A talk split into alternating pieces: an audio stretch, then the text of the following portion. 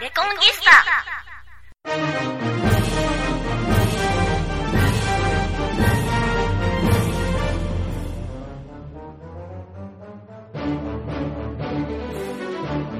この放送は講談復興協会の提供でお送りします。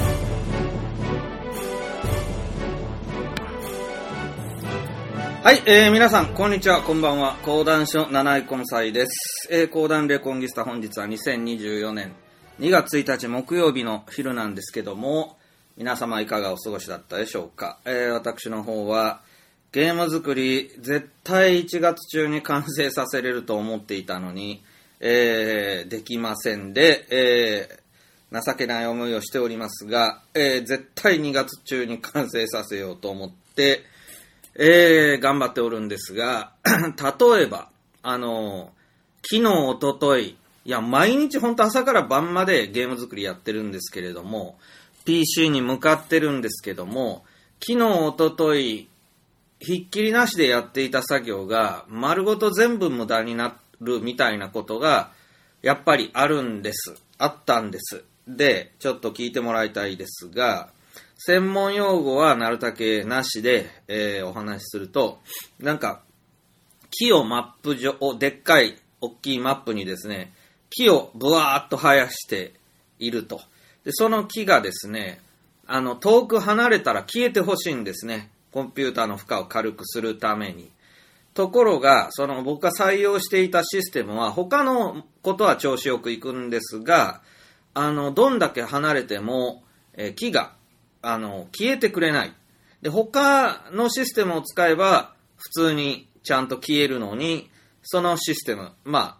あ、覚えなくていいですが、プロシージャルフォリッジシステムっていうのをね、使っているんですよ。で、これだと消えてくれないと。で、まあ、消えてくれないと、あの、それでもちゃんとテストプレイすれば普通に動くんですけども、ビルドゲームなんで、プレイヤーさんがどんどんこう、ブロックを増やしていけちゃうんで、なるだけ元々は軽い状態を維持したいというので、まあ、一定以上の距離離れた木とか石は自動的に消してくれるというシステム。まあ、これをカーリングとか言うんですけどね。これをぜひ、あの、入れたいなということで、で、ま、まあ、どうしても横文字出てきますが、ワールドパーテーションシステムっていう、アンリアルエンジン5からの結構看板機能で、そういう巨大なオープンワールドでも、えーその都度ね、こう距離で、えー遠くのアイテムを消してくれるという、まあ、気の利いたシステム、そういうのも使ってやっているんですが、なぜか、なぜかプロシージャルフォリッジで生やした木とか石は、遠くに離れても消えない。永遠に見えてる。というような状態で、うん、これね、嫌だなということで、で、急遽というか、えー PCG、プロシージャルコンテンツジェネレーターシステム。ややこしいですね。ややこしいですけど、PCG というのが最新版の、あの、プロシージャルシステムになるんです。で、こちらの方で、まあ、作り直すことにしたんですね。その木とか石を生やすのを、フォリッジというんですが、フォリッジの作り方を、あの、最新型の PCG システムで、えーやれば、ちゃんと離れれば消えるということが分かったので、それに全部置き換えることにしたんです。そうすると、かなりやっぱあの、まあ、プロシージャルって自動的にこう、木とか石をバーッと、まあ、生やしてくれるシステムですが、それでも、あの、手作業をしないといけないところが、まあ、かなりあって、それで、勉強、まあ、再勉強に1日、そして実装に丸1日という形で2日間かけて、えー PCG システムによって、えーマップに石や木をブワーッと生やすとこまで行って、さあ、いよいよ完成かと思ったら、なんとここでめっちゃ大きな落とし穴で、その、まあ今毎日やってるんですが、その1日の終わりに行うパッケージ化という、このパッケージ化っていうのはゲームエンジンで動いてても、人のパソコンで動くか、人のゲーム機で動くか、というところでパッケージ化という最後の、まあ、なんか焼き上げを行って、で、Windows パソコン用に焼き上げるとか、えー、Nintendo Switch 用に焼き上げるみたいな、まあね、あるんですけども、まあ一番いいのは、あ一番問題なくいくのが Windows パソコン用ということでみんなそれでやるんですけど、これでエラーが出ると、結局この一生世に出せないっていう、ゲームエンジンのテストプレイだったら全然普通にちゃんと動いてるのに、えーパッケージ化が完了しないと一生世に出せないという状態になってしまうんですね。で、もうみんなが恐れるパッケージ化作業というのがあって、でこれで何度も煮え湯を飲まされてきたんで、毎日その日の終わりとか、もうなんなら作業中にでも、あの、パッケージ化をかけてみて、あの、OK が出れば次の作業いけるけど、えエラーが出れば死ぬ気でそのエラー直すというようなことをやって、えおるんですが、昨日の夜にさあ寝ようかという頃にパッケージ化をしたら、ギャッという嫌なエラー音とともに、この、失敗しましたと出たわけですね。それで、お来やがったのと思って、こう、ログを、あの、アウトプットログっていうのを見ますと、もうみんなアンリアルエンジンやる人、トラウマになるぐらい、その、膨大な量の、まあ、その、なんかログの中に、えー赤い文字で表示されているとこがエラーなんですよね。この、そこさえ直せばいいんですけども、その行が何十行も赤いのが出てくるのが常なんです。1行2行の場合はですね、なんかちょっとしたミスなんで、ちょいちょいと直せば、あの、OK 出るんですけども、ドサーッとこう出てくるのが大体常なんですね。で、まず、何書いてるかもよくわからないし、あの、困ってしまうんで、もちろん英語なんですが、最近はその行をコピペ、赤い部分をコピペして、で、えー、チャット GPT は使ってないんですが、えー、あれ、Bing じゃない方、バード、バードにそれを叩き込んでみると、あの、結構親切に、あの、サポートというか教えてくれたりもするんですが、それでもやっぱり、あの人工知能のああいう空気読んだ答えでは解決しないことが多いわけですよ。で、いろいろネットで検索かけたりいろいろしながら調べても、調べがつかないことが多いのがこの最後のパッケージ化エラーというやつで、もうみんなトラウマになるぐらいやっぱアンリアルエンジン使う人嫌で、パッケージ化とかがないような、まあ、コンピューターシステムがね、そのうちできれば、本当にこれは、なんかもう懐かしい思い出になるのかなっていうぐらい、今はどうしても乗り越えないといけないパッケージ化。で、要は昨日、またもう、あ、寝れねえわと思って、えーちょっと夜更かししたんですが、結局原因は分かったんです。原因は分かりましたって。これ、あ、これホワイトベースを修理にしてき、修理しに来てくれた連邦軍の、あの、滝さんだったかな。だなんかね、すごい技術将校で偉い人がいてね、あの、マチルダさんよりずっと身分が上なんですね。でもマチルダさんの下についてるんですよ。だから技術将校っていうのは身分だけ高いんだけど、軍人ではないから軍服着てるけど、あの、まあ一般人なので、マチルダさんに顎に、顎で使われてんだけど、でも階級章はずっと上で、なんか、関大佐、関大佐って、マチルダは注意ですから、全然、全然違うわけですけどね、関大佐が、あの、ホワイトベースのエンジン修理してて、原因は分かりましたっていうね。あと3分ください。2分でやってくださいっていうね。あと5分あればできますって。3分でやってくださいっていう。あれあの、いいんですよね。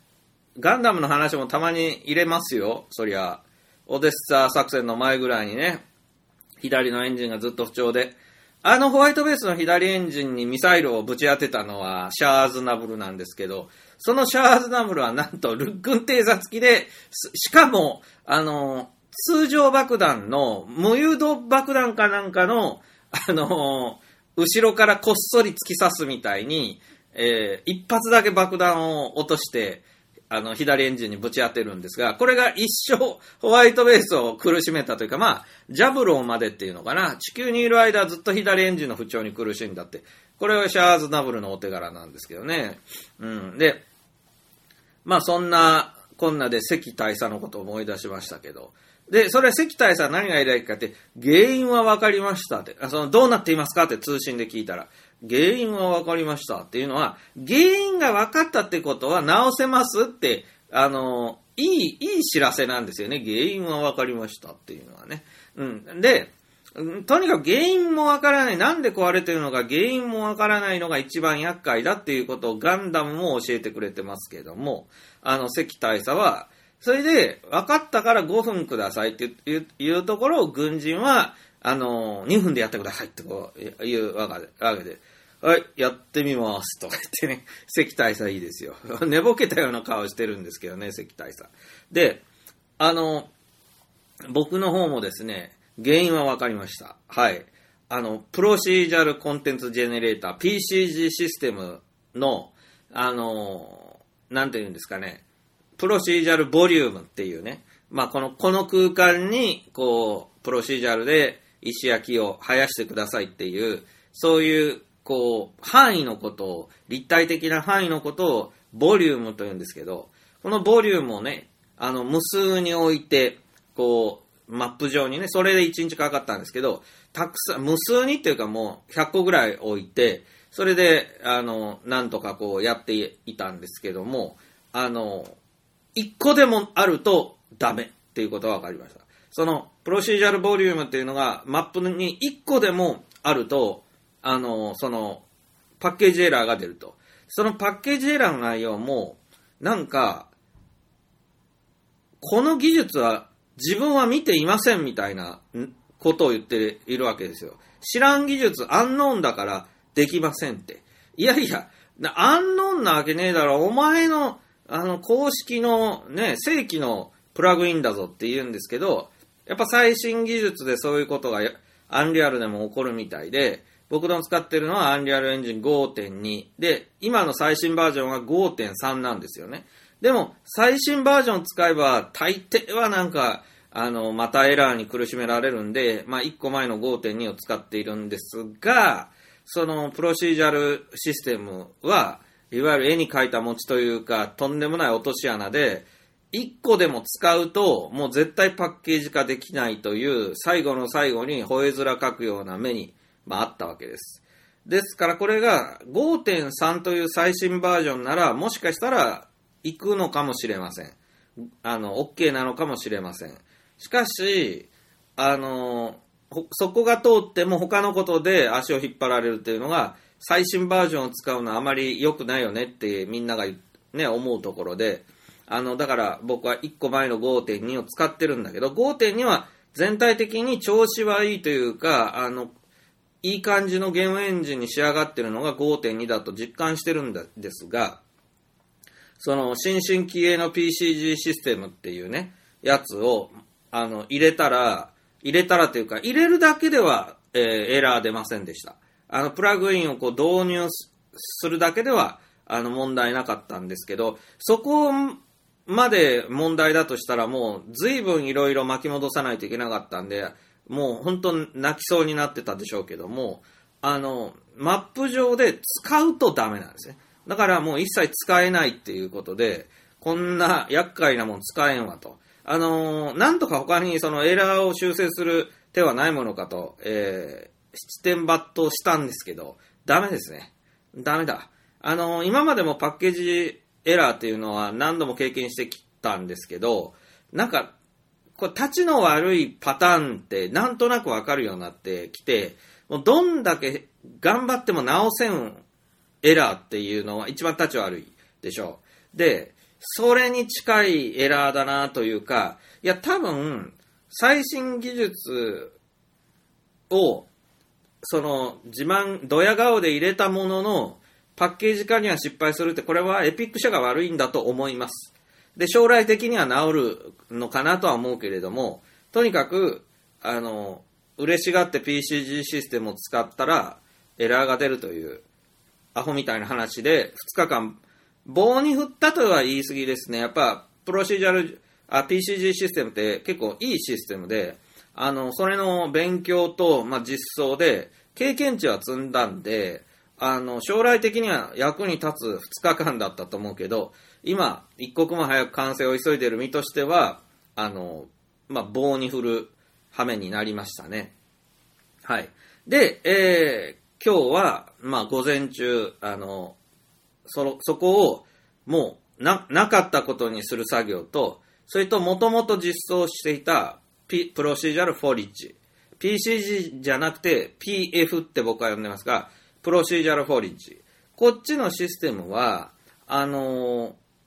PCG よりは、なんていうのかな、古い、えーシステムになるんですけども、でも結構気の利いたシステムで、あの森とか林とか、そういう分布をですね、えーボタン一発で全部やってくれると。PCG より、ある意味圧倒的に使いやすいな、というシステムで、ただ、あの、なんていうのかな、こう、あの、あんまり自分の思い通りにはいかなくて、パラメータをいじりながら、なんかほぼ偶然、なんかかっこいい森ができるみたいな部分はあって、まあ、プロシージャルシステムって往々にしてそういうとこあるんですけどね。あの、PCG システムは結構能動的に、こっちが、ユーザー側の、なんていうんですかね、こう、あれを見ながら、デバッグしながら、だいたいこういう風にできますよみたいなのを、あの、いじりながら最終的完成できるので、そういう意味では、あの、優れたシステムなんですが、あの、プロシージャルホリッジの方は、ほとんどボタン一発で、あとはお任せみたいなシステムです。で、これの最大の利点は、そのパッケージ化がちゃんとできるという点にあり、今、えーその、全体に復元というか、プロシージャルフォリッジに戻して、やって、えーエラーが出ずにパッケージ化できましたんで、とてもほっとして、ラジオのスイッチを押したわけです。はい。で、あのーその、パッケージ化じゃないや、えっと、遠くに離れて消えない問題ですね。木とか石が、どんだけ離れても、まあ、消えない問題に関しては、今んとこ、えー中部、中に浮いていまして、消えないです。はい。で、それに対処する方法としては、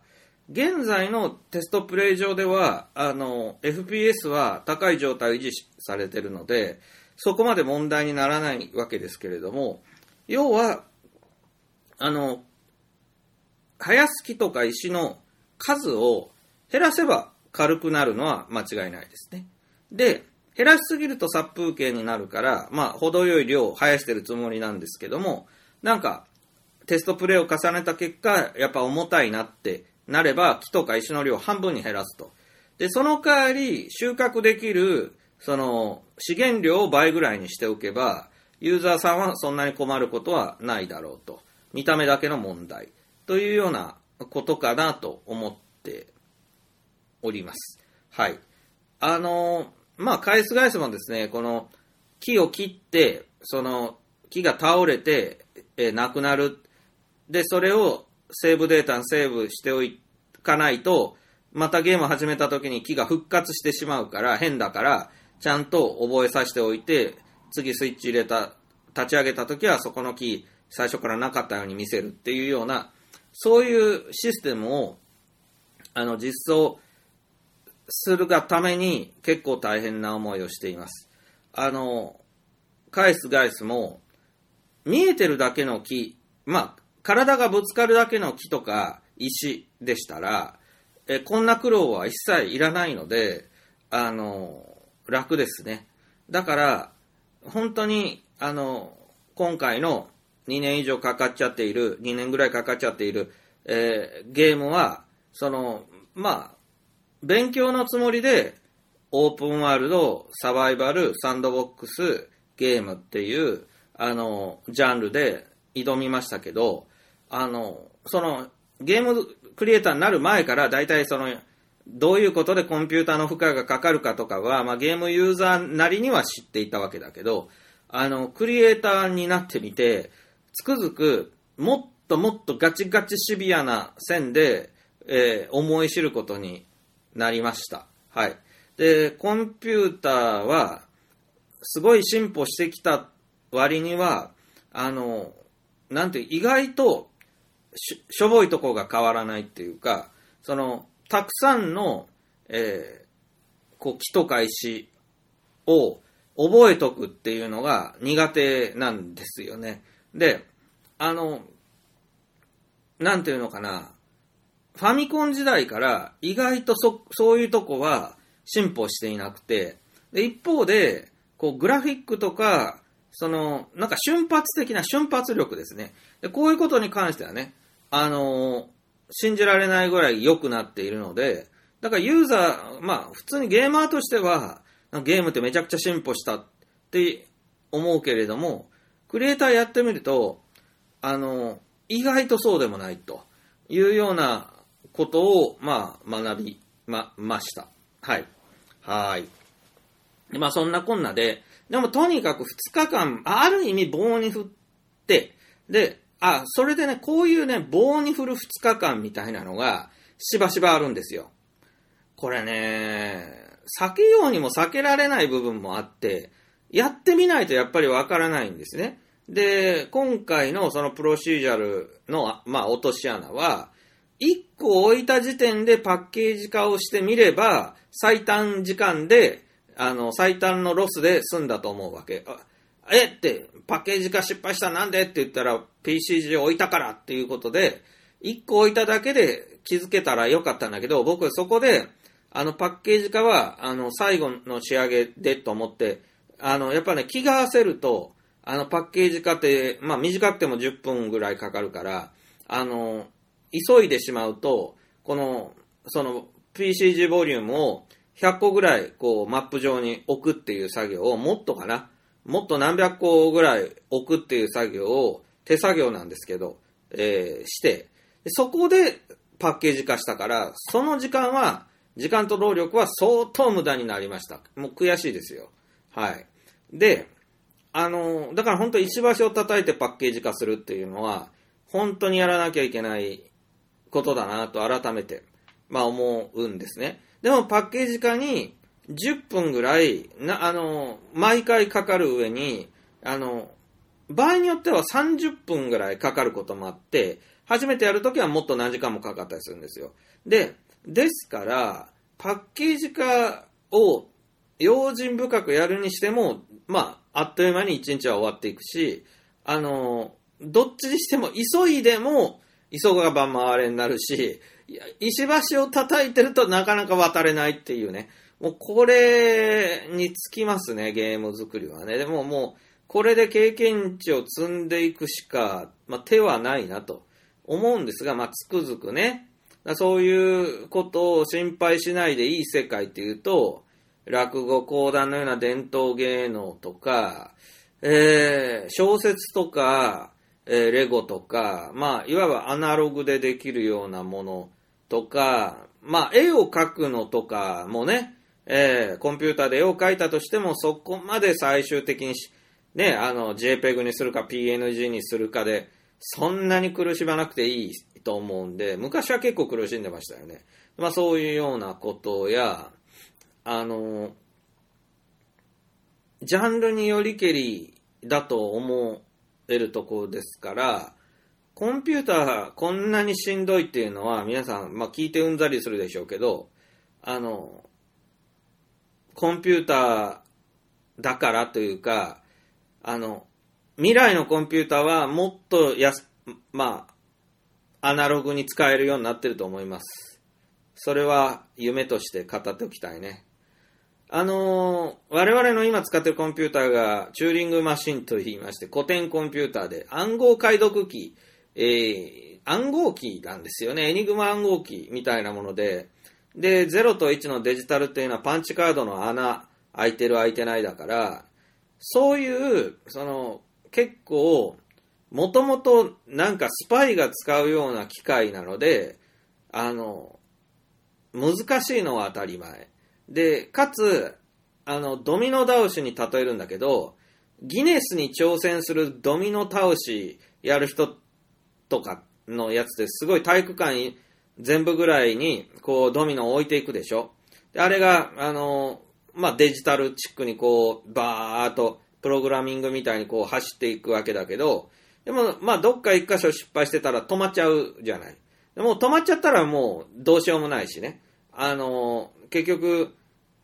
すごくこの繊細というか、一箇所でも、あの、ちゃんとできていなければ、もう全部ダメみたいなのが、この、ドミノ倒しがそうですけど、プログラミングとかコンピューター、まあ、我々の今の使ってコンピューターは、本当それ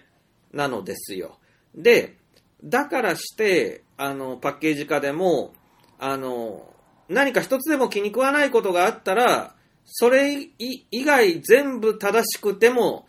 ダメっていうわけで、それはあんまりだよねと、ちょっと思うとこあるのよ。だって、まあた、確かにその、絨毯とかでも、まあ、あの、穴が一箇所開いてたり失敗したところがあっても、まあ完成はするじゃんみたいな。ただ値打ちは下がるけどねって、その一箇所なんかミスが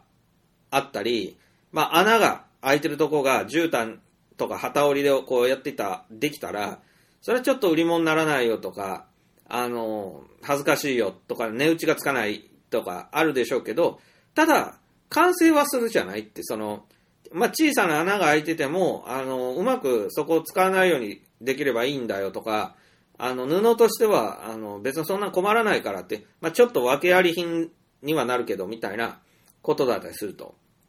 で、野菜とかだったらさ、人参とかのさ、なんか変な人間みたいに、こう、二股に分かれた人参とか大根とかさ、変な形の野菜とかあって、で、そんなのはスーパーに置けませんみたいで、切られてきたけど、でもまあ大根として食うことはできるし、人参として食うことはできるわけで、まあそういうことで言うと自然界のその人参の設計図や大根の設計図っていうのはまあ DNA には書かれてるんだろうけど、やっぱその都度さ、奇形じゃないけどなんか不思議な形の成果物が出来上がってくると。だけど、形は変で、まあ人間の都合でスーパーに並ばなかったりするけど、でも、人参としては全然 OK よっていうおおらかな部分がありますよね。で、あの、ある意味、量子コンピューターなんかが、まあ0と1とどっちもみたいな、ルーズなことを言うような量子力学はって思いますけど、あの、ルーズでいいんだよっていうのが、その我々の生きてる自然界の方がルーズだということですね。デジタルの世界は本当に手旗信号じゃないんですけど、軍隊みたいな、2とと2とと2ーでもう本当軍隊みたいな世界で、一箇所でも間違ってたら腹を切れみたいな部分があって、まあ僕らはそれに相当ストレスを感じて生きてますよね。うん。だから、まあ、本当に、今じゃちょっと信じられないけど、量子コンピューターが20年後ぐらいにまあ普及すると、その、こんなにルーズでいいの？コンピューターでしょあなたっていうようなものになってくれるとは期待してます。はい。まあ多少間違いがあってもな、な、ななんぼでも後からごま、まあ穴防げますからみたいなね。なんか、だってコンピューターですからみたいな。0と1とどっちもですからっていうね。あどっちでもいいんでって言って、あの、その、バグとかも、あの、なんか根本的に、今のバグっていうのは、その、ドミノ倒しがちゃんと倒れてくれないっていう、なんか致命的なバグなんだけど、あの、いわゆる量子コンピューターになれば、あの、0と1とどっちもなんで、あの、あ、バグでしたか。あ、じゃあバグじゃないことにしましょうみたいな。なんか、あの、いくらでも、その都度、都合よくこう、物事を変えてしまうことができるっていう感じじゃないですかね。だだからそれってあの、昔の、あの、昔話の中に出てくる、あの、天人とか、まあ仙人がやることってそれに近くないですか？神様とか？あのー例えば、浦島太郎の、あのー行った竜宮城の、まあ、なんか、乙姫さんとかの世界とか、かぐや姫の世界とか、あれ本当に量子論的だなって思うことが多いんですよね。例えば、浦島太郎の、まあ、行った竜宮城では、タイやヒラメの舞踊りって言って、この風俗みたいに、あの、タイとかヒラメとかが、その、あれを、浦島太郎を接待してくれるわけじゃないですか。うん。だけれども、それ、本当にタイとかヒラメだったら、ただ魚が泳いでるのを見せられて何が楽しいねんっていうのもあるし、第一、浦島太郎なんで海の中で呼吸できるねんみたいなことも問題がありますよね。でもそれらは全部踏み倒されてオールオッケーなんですよ。で、でも、これは、あの、タイである状態、ヒラメである、まあ、いわゆる魚である状態と、美女である状態が重ね合わせで、どっちでもいいわけですね。これ物語上ですよ。だから、タイやヒラメの前踊り、竜宮城へ行ってね、あの、主治肉林だみたいな、そういうイメージをこう聞いた人は勝手に思うわけです。その中で、その真面目な人は、タイやヒラメがそのまんま目の前で泳いで、えー、接待してくれていて、何が楽しいねんと思うし、あの、夢のある人は、タイやヒラメって言ってるけど、どうせ綺麗なお姉さんなんでしょって言って、勝手に補正するわけですよね。で、それ、そこに、別にその厳密な正解がないので、どうぞご自由にっていう、そこが量子コンピューター、量子論的なんですよ。で、これは、鶴の恩返しの、その、話にもよく例えられていて、あの、旗織りをしている、こ、ここを絶対開けないでって言って、旗織りをしている鶴が、女の姿をして訪ねてきて、女の姿で部屋に入って旗織りを始めると。ガラッと開けたら鶴だったって言って、コーンって言って、まあ、逃げていっちゃったっていう悲しい話になるんだけど、シュレディンガーの猫みたいに、まあ、開けなければ、あの、まあ、鶴なのか女なのか、これ微妙なんですね。なぜならば、本当に鶴が、旗、旗折り機を鶴が折れるのか問題があって、あの羽は自分の鶴の羽を、あの、使って折ると。だけども、旗折り機は手とか足を使わないと折れないはずなので、人間の姿をしてないといけないと。いうことで言うと、これ重ね合わせ状態が、まあ、あったとしか考えられないというか、物語が量子論的なルーズさを許容していないと、作る方もこんなの世に出せないと思うし、聞く方もなんだこの話ってなるわけですよね。だけど、作る方も聞く方も量子論をまるで理解しているかのように、そんなもんでしょっていう。これあの、動物の恩返し系の話は大抵そうなんですけど、あの、かぐや姫も、あの、竹から生まれたわけですよ。この時に、これあの、高畑勲のアニメでも、こう、絶妙に描かれてたんですけども、どんな姿で竹に、竹筒に入ってたのか、よくわかんないじゃないですか。だって、その、赤ちゃんの、温帯の赤ちゃんの真っ裸で竹筒に入っていたっていうのは、まあ、リアル系の考えるタイプの人はそうでしょう。だけど、よく、というか、まあ、高田勲のもそうだし、なんか、公式資料によると、あれあの、竹を割った時に出てくるのは、小さなお姫様のもうすでに十二一重を着た、まあ大人なのか幼女なのかっていう、でもすごく体の小さなお姫様の姿で、この竹から出てくるんですよね。だけれども、そっから竹取の大きながばあさんと一緒に家で育てた時は、赤ちゃんからこの小娘、小娘からお姉さんにっていうのが、竹のように早く成長したっていうふうに、まあ、描かれているんであって、あれって、さ、なんか生まれた時、小人の大人じゃなかったっけ？みたいなのと、でも、ちゃんと桃太郎みたいに赤ちゃんからまた青年に育っていく過程もやるんだっていう、その、いい加減だな、この話って思うとこあるでしょ？で、もう本当は桃太郎も本当そうなんですよ。桃太郎は桃から生まれて赤ちゃんで成長するんだけど、なんか、その、物理法則無視しているようなとこも多々見受けられると。でももう本当動物が、あのー、こう、あれ、なんていうの？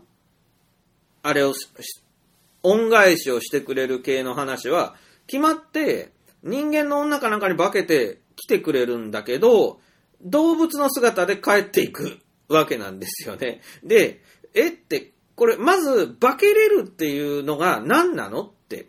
いうことなんですよ。で、今んとこ科学では、タヌキもキツネも化けれた、あの、試しはないということなんですよね。じゃあ、妄想なのかっていう話になるじゃないですか。で、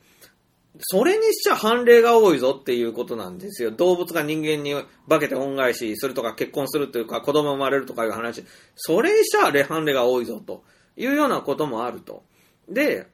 あの、結局ここには量子力学や量子論、量子物理が関係してるとしか思えないわけです。これはあの、猿がですね、あの、猿に芋を海水で洗って食べると美味しいぞっていうことを教えた実験があって、で、これがどっかの猿が住んでいる、うん、日本の島で実験したと。そしたらですね、はるかに離れた他の島や日本本土のその猿がですね、全く同じように芋を海水で洗って食べるようになったと。なんか、しかもそれをなんか子供に伝えていく文化みたいになったんですね、その島では。A という島で。で、B という島、C という島、本土 D とかでも猿が同じようなことを始めて、これニュータイプとかテレパシーで語らなきゃ理解できないぐらい、行き来ができないぐらい離れてるそうなんですよ、その島が。で、どうしてこれが伝わったのかっていうのがずっと謎なんですよ。だけどこれ量子もつれで説明すれば説明できそうなんですよね。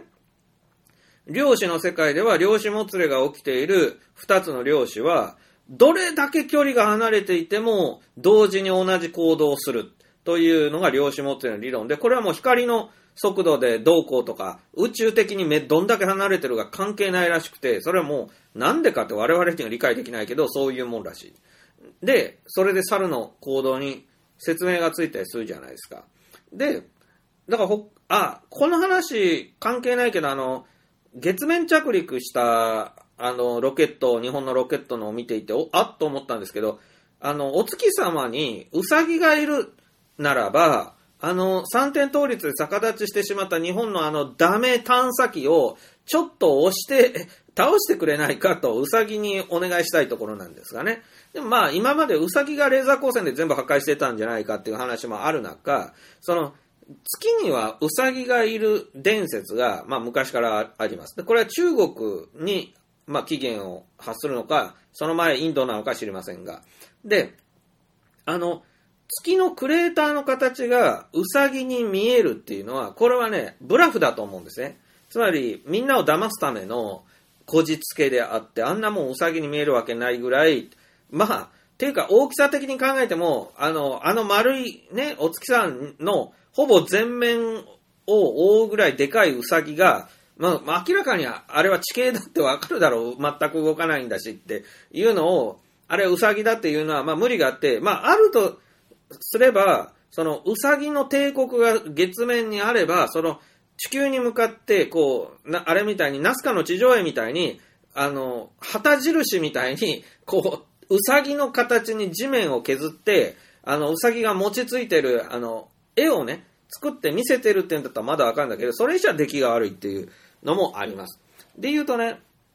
まあ、ウサギがね、月面に住んでるとは思ってないけれども、でもあの発想って考えたら、あれみんなウサギと思ってるから、ウサギが月にいるわけねえだろって思うけど、あれウサギじゃない宇宙人って考えたら、結構まんざらでもないデザインだよなと思わない？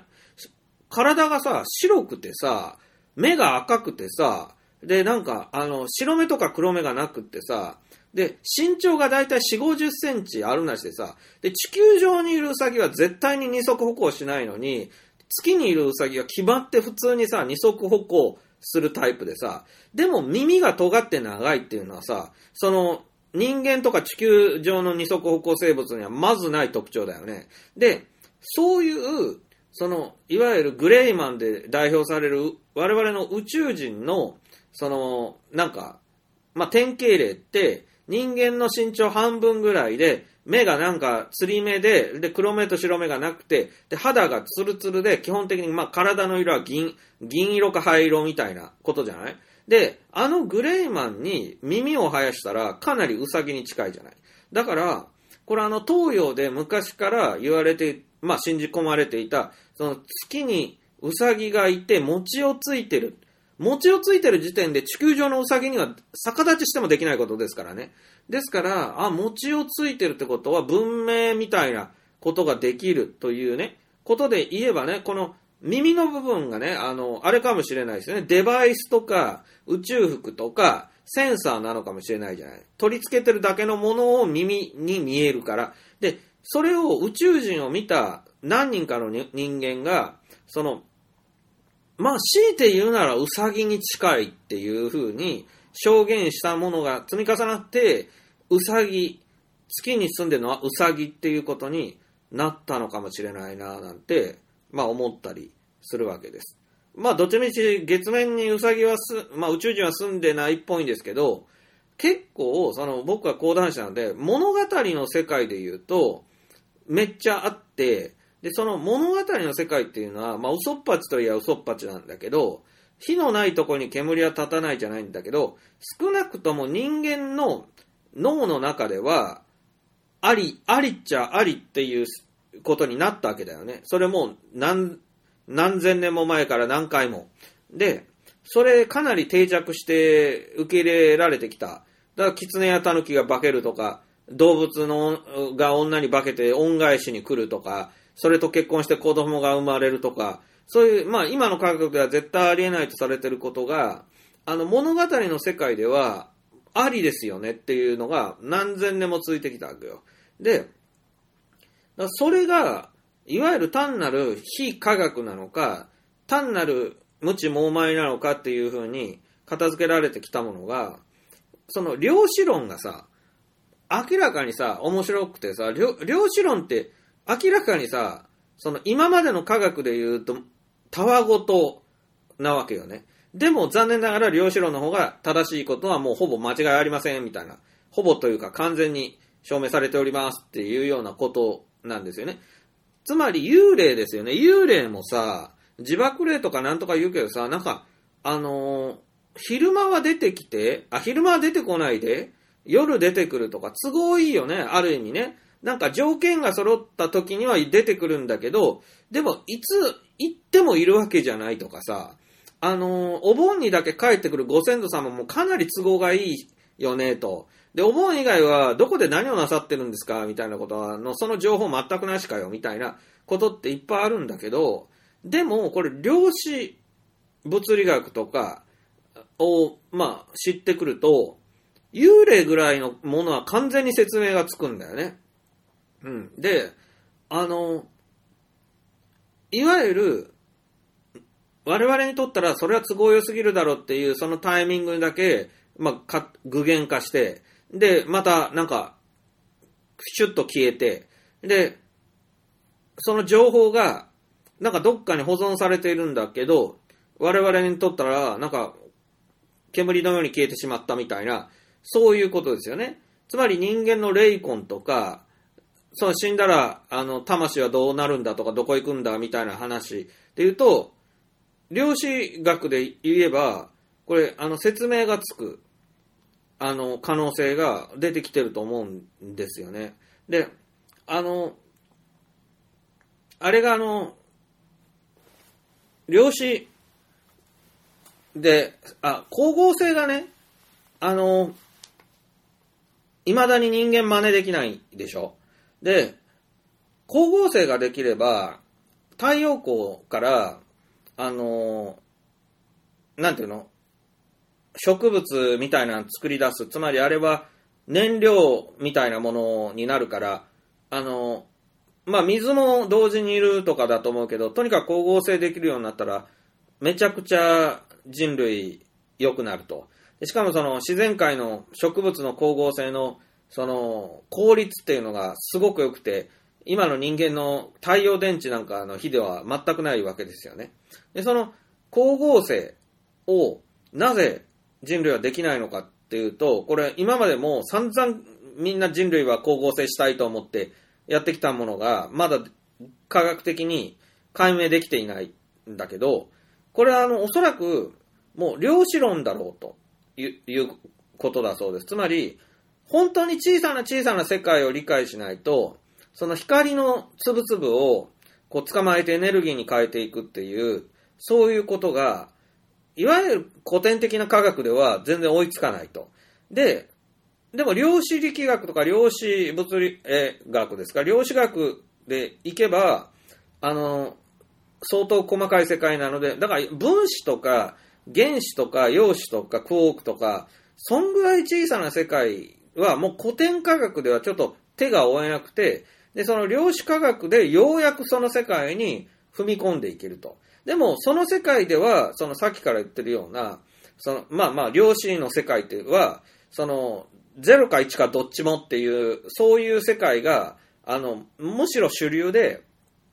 シュレディンガーの猫みたいな、本当かよっていうような、その、どっちともつかないみたいな、どっちでもいいんだみたいな、あの、ことが、その超小さな世界に入っていくと、常識なんですよね。常識なんですよね。で、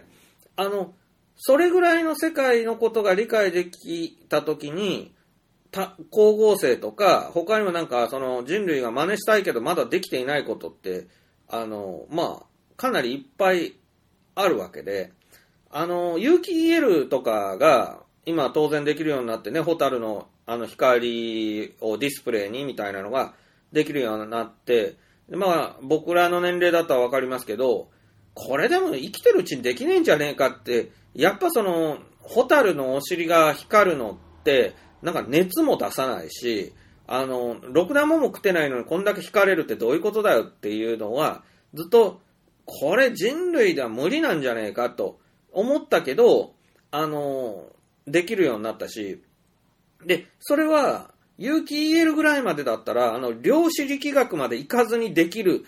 範疇だったってことですよね。はい。だから、古典科学でできそうなことは、えー、もう大抵やられたんじゃないのかなと思うんで、この先は、もっともっと小さな世界の、あの、からくりを知ることで、いろんなことができるようになってくると。でそうなると、僕はその、重ね合わせ、つまり、タヌキやキツネが化けてるってややつが、僕はね、なんか、わ、わかるような気がしてくるんだよね。つまり、タヌキやキツネが女に化けてっていうのは、本当に、物理的に女に化けれるはずはどうやらないでしょでも、錯覚する、その、ターゲット、男が、タヌキが美人の娘に見えるように、幻覚を見せるというか、錯覚させることは可能かもしれない。で、だから第三者が見ると、なんだあいつタヌキと戯れてってしか見えないのに、その本人はタヌキが女に見えていた。あるいは、タヌキと分かってるんだけど、女と同じぐらい、こう、全く同じ扱いをできるぐらいタヌキを愛せる存在として見えたのかもしれない。まあ、これペット飼ってる人なんかね、その、柴犬が人間にしか見えないってことがよくあると思いますし、あの、人間の言葉喋ってるとしか思えないっていうペットもいると思うんでね。あの、そういうことなんですよ。あの、鳥とかでもね、やっぱりあの、その辺飛んでる自然界の鳥と、家に飼ってる鳥が、同じ鳥とは思えないっていう、その家に飼ってる鳥はなんか、どう見ても人間っぽいみたいに思う時がありますよね。でこういうのも、第三者が見たら、いや、ただの鳥でしょ、みたいな。ね、何も姿は変わってないよって言うんだけど、やっぱそういう関係性の中で、そういうふうに、まあ、感じる。これ一種の錯覚なのか、何なのか。で、それを、その、さらに操作すると、あの、タヌキやキツネが人間を化かすレベルまで行くのではないかなと、まあ、いうようなのが、なんかすごく感じるんですね。で、それは、なんかね、動物とか植物っていうのは、ナノ、量子の世界で結構、あの、現役でいろんなことをやってますよね。超音波だ出すとかもそうなんですけど、あの、匂いですね、特に匂い。で、あの、人間以外の動物や植物は匂いでかなり会話をしていることが分かってきて、で匂いっていうのは、あの、多種多様の情報を複雑にこう、化学物質などの組み合わせで無限に匂いを出せるわけですね。その無限の匂いに情報を乗せると、あの匂いだけで会話できると。だから植物が会話しているとか、あの、菌類とかが会話してるとか、さらに動物や魚も会話をしている。ということが分かってきたわけですね。で、その場合の匂い粒子っていうと、もうかなり小さいものだし、その、その匂い粒子がただ臭いとかしょっぱいとかそういう、そういうだけのことではなくて、もっと、あの、小さな小さな世界の中に、その、情報が折りたたまれているというか、だから、そういうように考えれば、あの、もう量子の世界なんですよね、いずれにしても。で、量子の世界になると、まあ、なんていう、0と1とどっちもじゃないですけど、なんか重ね合わせ状態っていうものが、あの、だから本当ね、重ね合わせっていうのがね、本当普通に漁師の人たち言うんですけど、あの、要は、重ね合わせっていうのはどうとでもなるということですよね。よく、あの、二重スリット実験みたいなんで、その人間が観測した時にだけ結果が出るみたいな話が、まああるんですけれども、重ね合わせ状態っていうのは確かになんか、あの、スイッチ入れた時だけ、ファミコン、電源入れた時だけ、あの、スーパーマリオが始まるみたいなもので、まあ、電源入れなければ、あの、何にもないわけですよね。その、スーパーマリオというゲームは電源を入れなければ、はっきり言って何にもないというね。で、それはあの、プログラムとか0と1の情報なんかあるっちゃあるけれども、それはスーパーマリオではないわけですよね。ええ。だから、スーパーマリオという横スクロールアクションゲームがあって楽しいみたいなのは、電源入れた瞬間に決定されることであって、で、まあそれはもちろんあの古典コンピューターでファミコン動いてるから、電源入れた時の振る舞いは必ず一緒なんだけど、で、あの、漁師の世界で行くと、これはちょっと詳しくないけど、あの、なんていうか、やってみなきゃわからんみたいなことなんでしょうね。で、やってみたら決定するっていうのは、まあ、手突っ込んだらやっぱりさすがに、あの、固まるみたいなもんなんじゃないのかなと思いますよね。で、あの、なんか、それがその、僕ら人間にとってはすごい、なんか、受け入れがたいことで、アインシュタインでさえ、神はサイコロを振らないって言ってね、あの、ディスったわけですけども、あの、なんか、サイコロが常に高速回転していて、で、そこに手突っ込んだ時だけサイコロが止まって6とか出るというのがまさに自然界の掟なんだということがむしろ今証明されてしまっているので、もうこれは切り替えていかないといけないですね。はい。だそういう中で何を作りどう生きていくのかって考えた時には、やっぱね、ざっくりと生きるというか、適当に生きるっていうことを、あの、今まで以上に真剣に考えないといけない。つまり、どうでもいい。あの、思想とか、そういうその、いわゆるこの、前にこう言ったっていうのは、あの、いくらでも変えられるんだからっていうところですね。で、これはあの、今のダウンタウンの松本さんが、じゃあ昔やったことはもう今反省してからいいんやみたいなんで言うわけにいかないですよ。人間の世界はやっぱ過去に人を殺したとか言ったら、それは、あの、ダメだよって逮捕するよっていうようなことは当然あるんだけれども、その、漁師の世界とかそういうのを考えれば、あの、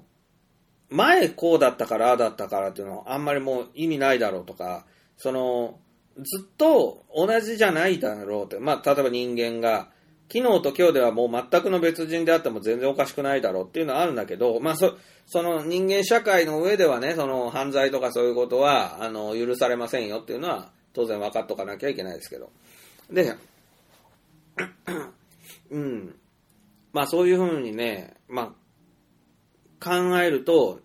じゃあゲーム作りはどうしたらいいんだとか、この先、えー、まあ、こういう何でもね、クリエーションどうしたらいいんだっていうふうに、えー、悩むところも当然あって、まあ、ああ、やっぱりなと思うのは宮崎駿が、あの、君たちはどう生きるのかを作って、それをこの間見たときに、あ、やっぱり完全にこれ、量子力学とか、あと多次元宇宙とか、あとその多元宇宙とか、いわゆる最新の科学で言われていること、解明されてきたことを、宮崎駿は、やっぱ SF 少年のように全部ド直球に捉えて、で、自分の作品に嫌でも反映させちゃってるよなと。だから見てるこっちは、本当あの NHK のポアンカレ予想、N スペのポアンカレ予想を見てた時と同じぐらい眠くなるというか、あの、わけがわからんっていう気になるんだけど、あの、宮崎駿さんわかるよ、俺はわかるよ、あんたが、な、この、な、なんかすごいことになってるって言いたいのはわかるよって思って見てましたよ。あれってね、その、始まった、君たちどう生きるかって始まったその舞台は昭和19年か、なんか日本が戦争に負け出して昭和18年ぐらいかな。もう日付まではっきりしてるようなところから始まって、場所も東京かなんかから始まって、それでその、なんか長野県か軽井沢か知らないけど、まあ田舎の大金持ちの屋敷みたいな、まあ昔の旧大名家の家族様の屋敷みたいなところに、死んだお母さんの、えーまあ実家みたいなところに、主人公の少年、おそらく宮崎駿みたいなのが、お父さんと共に、お父さんはゼロ戦の風貌を作ってる軍需工場の、まあ、あの、成金、戦争成金ですよね。そのお父さんと一緒に、あの、疎開するというとこから始まると。多分、工場も疎開したのかな。で、その疎開したその屋敷には、自分のお母さんの双子の妹かなんかが住んでいて、で、お父さんはじゅ、それとやっててね、あやっててっていうか、後添えにしすることを、まあ、していて、で、自分の弟か妹もその、もうすぐ生まれてくるっていう、そういう世界で、昔の小説みたいな、生々しい戦争中の、その、日本のリアルな、あの、世界、つまり、まあ、古典科学的な世界がバッチリ描かれていると。まあ、そこはだからあれですね、風立ちぬなんですね、そこは。で、あの、だけども、こう、その、お屋敷へ行くと、お屋敷に、その、隕石が落ちているんですね。で、その隕石が、もうほんと君の名じゃないですけど、ご一新の直前にって言ってたから、あ、直後だったかな。あ前なんか、幕末かなんかに、その、まあ、大名の屋敷の庭に、隕石が、流れ星っていうか隕石ですね。隕石が落っこちて、で、でかい池ができたと。その池の真ん中かなんかその隕石が残ったと。で、そこの当主が、その宮崎駿の祖先みたいなのが、あの、非常に興味を持って、というよりその隕石になんか触れた瞬間に、あの、何か全てを悟ったようなことになったそうなんですよ。で、それが、2001年宇宙の旅、スタンリー・キューブリックの、あの、モノリス、猿が、その、人工物みたいな平板な黒い石に触った瞬間に知恵を授けられて、で、武器を作って、あの、仲間との戦争が始まって、猿がどんどん人間に進化していって、で、最終的にはその白い骨が白い宇宙船にまで進化したぞっていうオープニングがすごいんですけど、あの、まさにその、何者かが介在して、この、猿を急に進化させるトリガーを引いたっていうのが、これも本当か嘘かわかんない、まあ、ファンタジーですよね。で、これに対してその宮崎駿は、その、日本に落ちてきた隕石に、王子様が多分触ったか近づいたかしたら、悟りを開いたような状態になって、そこからなんか全財産を投入して、その隕石を保全するとか言って、その、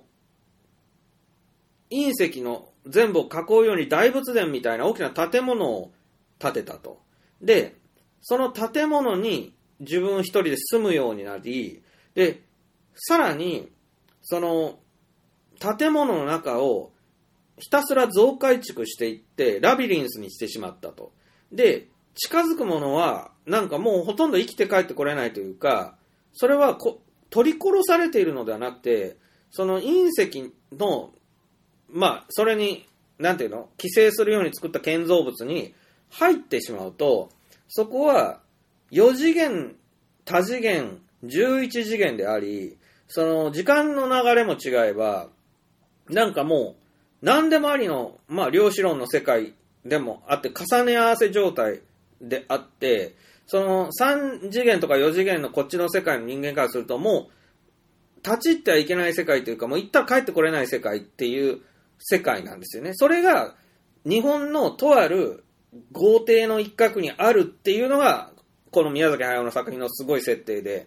で、少年はそこへ吸い寄せられるように行ってしまうと。で、行ったら、もう、その何でもありの世界なんですね。その、いわゆる隕石の中の世界。そこにアオサギがご案内しましょうかって言って連れて行かれる世界は、まさに、不思議の国のアリスとか、オズの魔法使いとか、ナルニア国物語とか、今までも散々、こう、英国児童文学、まあ、外国児童文学などに有名な、この、金持ちの庭からタイムスリップじゃない、タイムスリップじゃなくてね、ワールドスリップというのが、つつまり別の宇宙に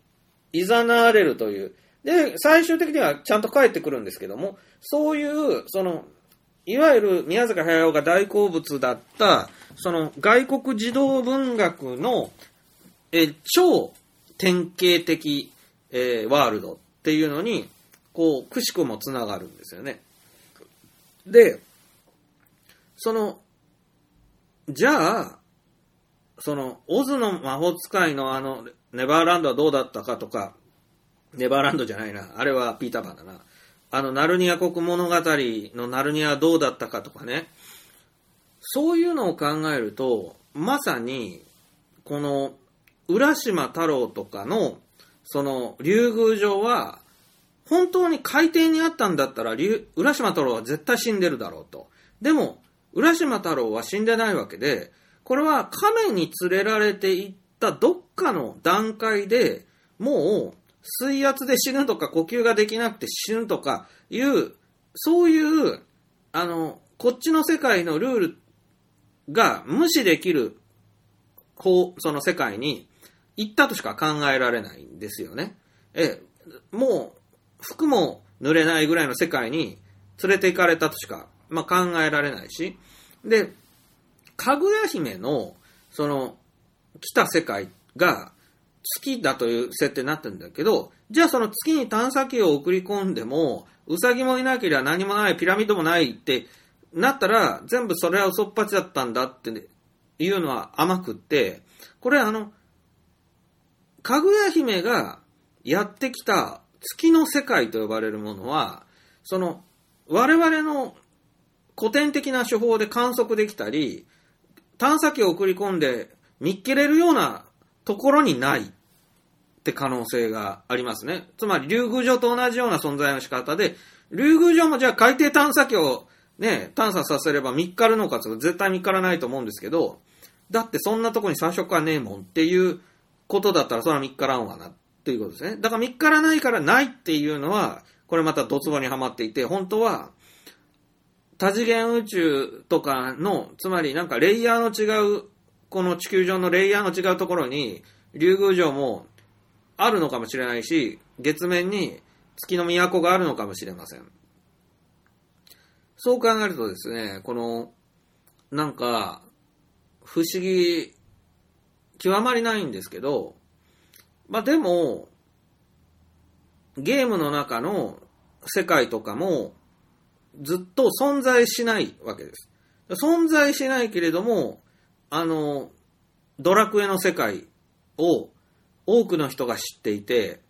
ドラクエの世界はあると信じれるじゃないですか。そして、もうその、ナロー系っていうか、その、異次元転生ものっていうひ一ジャンルができてますけれども、それって、その、ある種、異次元と言っても、つまり何でもありですよね。想像の世界なんだから何でもありなんだけど、だけど、ドラクエなどを通じてある程度共有できる、まあ、あるあるっていうか、その、異次元世界あるあるみたいな、まあ、王様がいて、魔法使いがいてみたいな、ああいう宿屋があってみたいなね、モンスターがいるみたいな、ああいう世界の、その、フォーマットみたいなのを多くの人が共有できなければ、それはあの、一向にこう定まらないですよね。えー、千差万別でありすぎるというか。だけどそれが、何か、その、ドラクエとかいろいろな触媒を与えられることで、こう、決定づけられていくと、妄想の世界で何でもありの世界で超ランダムな世界なはずなのに、意外と何度も同じものを再現できる。ということを我々は知ってるでしょ？だから、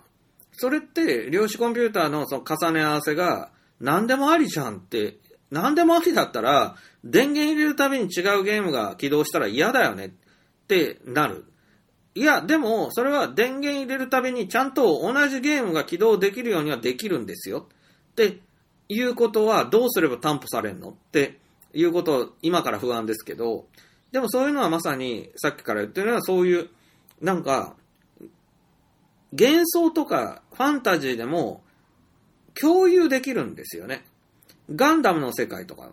ガンダムの世界も今までいろんな人たちが関わってきて作り上げた世界で、で人によって俺のガンダムの世界違うんだって当然あるんだよ。当然あるんだけれども、でもね、7割か75%ぐらいまであの、例えばガンダムシードが好きな人も、ファーストガンダムが好きな人も、あの、それ以外は認めないとか言ってる人でも、ガンダムの話すれば、75%ぐらいは共通認識がなければ、もっと何言ってるかわけわかんないはずで、あの、かなり、えー、例えばその、ガンダムシードとファーストガンダムは全く別の世界の話だけれども、その、大体地球があって宇宙があってっていう、その、世界の広さとか、大体その、重症的なものは大抵一緒で、まあ宇宙コロニーみたいなのがあって、コロニー国家があるってとこまで一緒だったりして、あの、もうほぼ一緒じゃんっていうね。うん。そういう、なんか、風に思うんですよ。うん。だから、あの、重ね合わせ状態っていうのは、あの、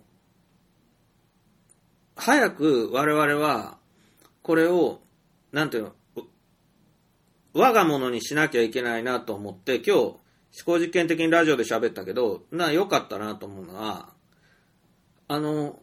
だって、重ね合わせてるもんねって。僕らも、いつも、重ね合わせてるもんねっていう、その、ラーメン好きだけど、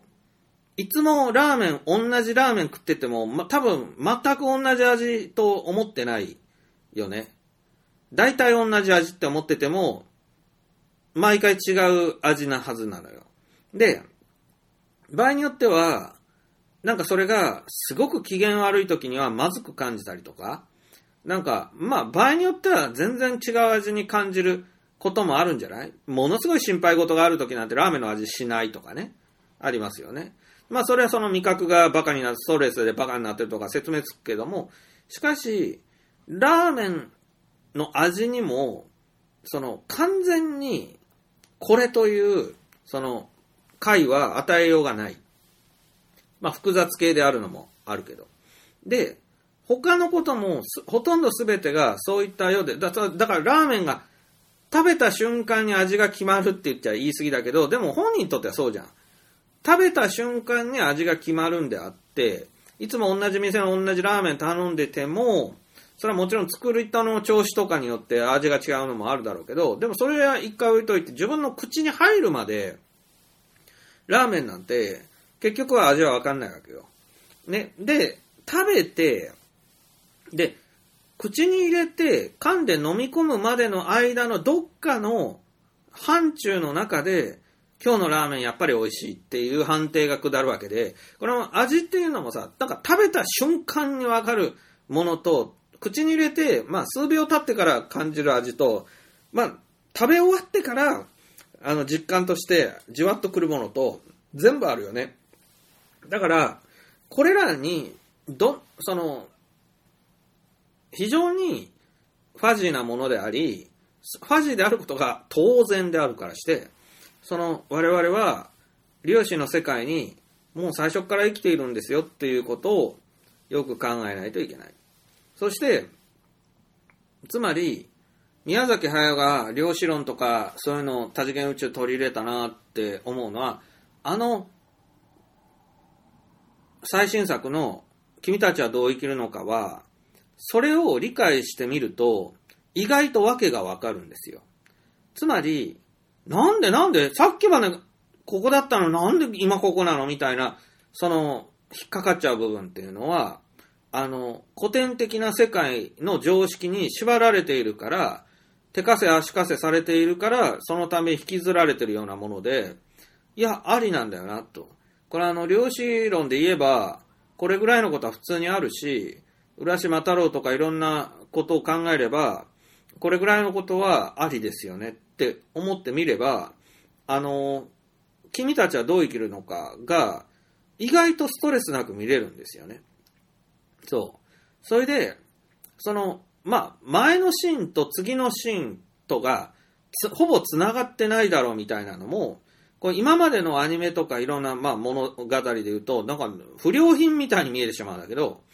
あの、木村拓哉がね、アフレコを入れて最後にね、なんだこの話って、あの、言ってるのを見ましたけど、普通の人はそう思うだろうっていうものが、実は、宮崎駿はもう先に行っていて、宮崎駿もその大王子様の世界に踏み込んでいて、まあお前らにはそう見えるだろうけど、あのもうこっちの方が正しいぐらいなんだからっていうこと。つまり、夢を見ているときに、皆さんも見てる夢が、ほぼ君たちはどう生きるのかだと思うんですよ。つまり、もう断片断片のつなぎ合わせで、そのつながってるところが全然おかしくても、夢の中じゃ、そんなことどうでもいい。もっと忙しいからみたいな状態でしょ脳、脳の働きが、その前後のつながりをそこまで重視していないわけですよ。つまり脳の中で何が起こってて量子、量子レベルの世界のことが起こっているから、むしろそっちの方が重要であるっていうことですね。で、逆に古典的な映画とかアニメの流れで言うと、その、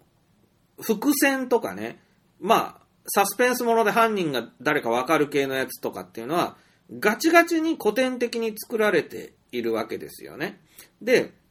まあ、宮崎さんで言えばラピュタみたいなものっていうのは、はっきり言ってガッチガチに古典的に作られた物語で、まあ、ほぼ一箇所も破綻がないと言ってもいいような物語になるわけです。で、まあ、ガンダムとかで何でもそうだと思うんだけど、意外とそれってもう古い、あの、もの、まあ、文化なんじゃないのかなと、まあ、思うわけなんですよ。で、古いでも、大昔に戻ればね、また、桃太郎とか、浦島太郎とか、え、日本書紀とか古事記とか、その、インドの神話とか、その人類が作った物語が、何千年も遡っていくと、辻褄が合わない話、わけがわからない話、めっちゃ増えるんですよね。仏教説話集もそうだし、あの、まあ、日本の本当に古事記なんかも本当そうで、あれ？さっきまで出雲にいたのに、いきなり大阪にいないみたいなことも多々あるし、なんか人間の大きさのサイズ感おかしくね？とか、人間の寿命おかしくね？とか、いっぱい矛盾点出てくるわけです。で、それを僕たちは、まあ、昔の人たちは適当だったからね？とか、昔の人たちはあの物語の整合性とかちゃんと考えなかったんだよ。バカだから、みたいに捉えてたことが、今、まさに君たちどう生きるのかっていうのは、古事記日本書紀に戻ったというか、あ、あっち系になるわけですね。つまり、この中性的な、まあ、我々のその正しいと思っている物語っていうのは全部古くって、で、その、まあ、かぐや姫とかさ、浦島太郎ぐらいだったら、桃太郎とかだったらさ、我々でもさ、まだ理解できる、まあ、ストーリー性を持っているじゃない。だけど、よく見ると、あれ？これ、かぐや姫生まれた時どんな姿？とか、なんか、桃太郎なんか突然強くなってない？とか、なんで犬と去る時と会話できんの？とか、なんか、いろいろ、あの、ちょっと不思議な部分出てきますよね。で、特に浦島太郎とかかぐや姫は不思議なんだけど、あの、そういうことが、あの、量子力学が正しいとすれば、そっちの方が正しいっていう極論も考えておかないといけない。で、つまり僕は何が言いたいのかというと、辻褄が合う合わないとか、伏線動向っていうのは、もう全然ダサい、まあ文化になって、ある意味、だからして推理物とか、なんか伏線動向系の物語っていうのは、まあ愛され続けると思うけど、なんか古典的なものとなるんだろうなと。逆に、あの、細けいことはいいんだよ的に、あの、まあ、な、なるゲームとかって、えー終了になるのかなって思っていて、まあなんかさ、ネットで変な宣伝が入ってるさ、なんかカジュアルゲームのさ、わけのわからないなんか騎士みたいなのが、なんか女を助けるみたいなわけのわからないあの、安っぽいゲームの宣伝とかを見るとさ、え？これ量子論っていうぐらい、な突然なんか、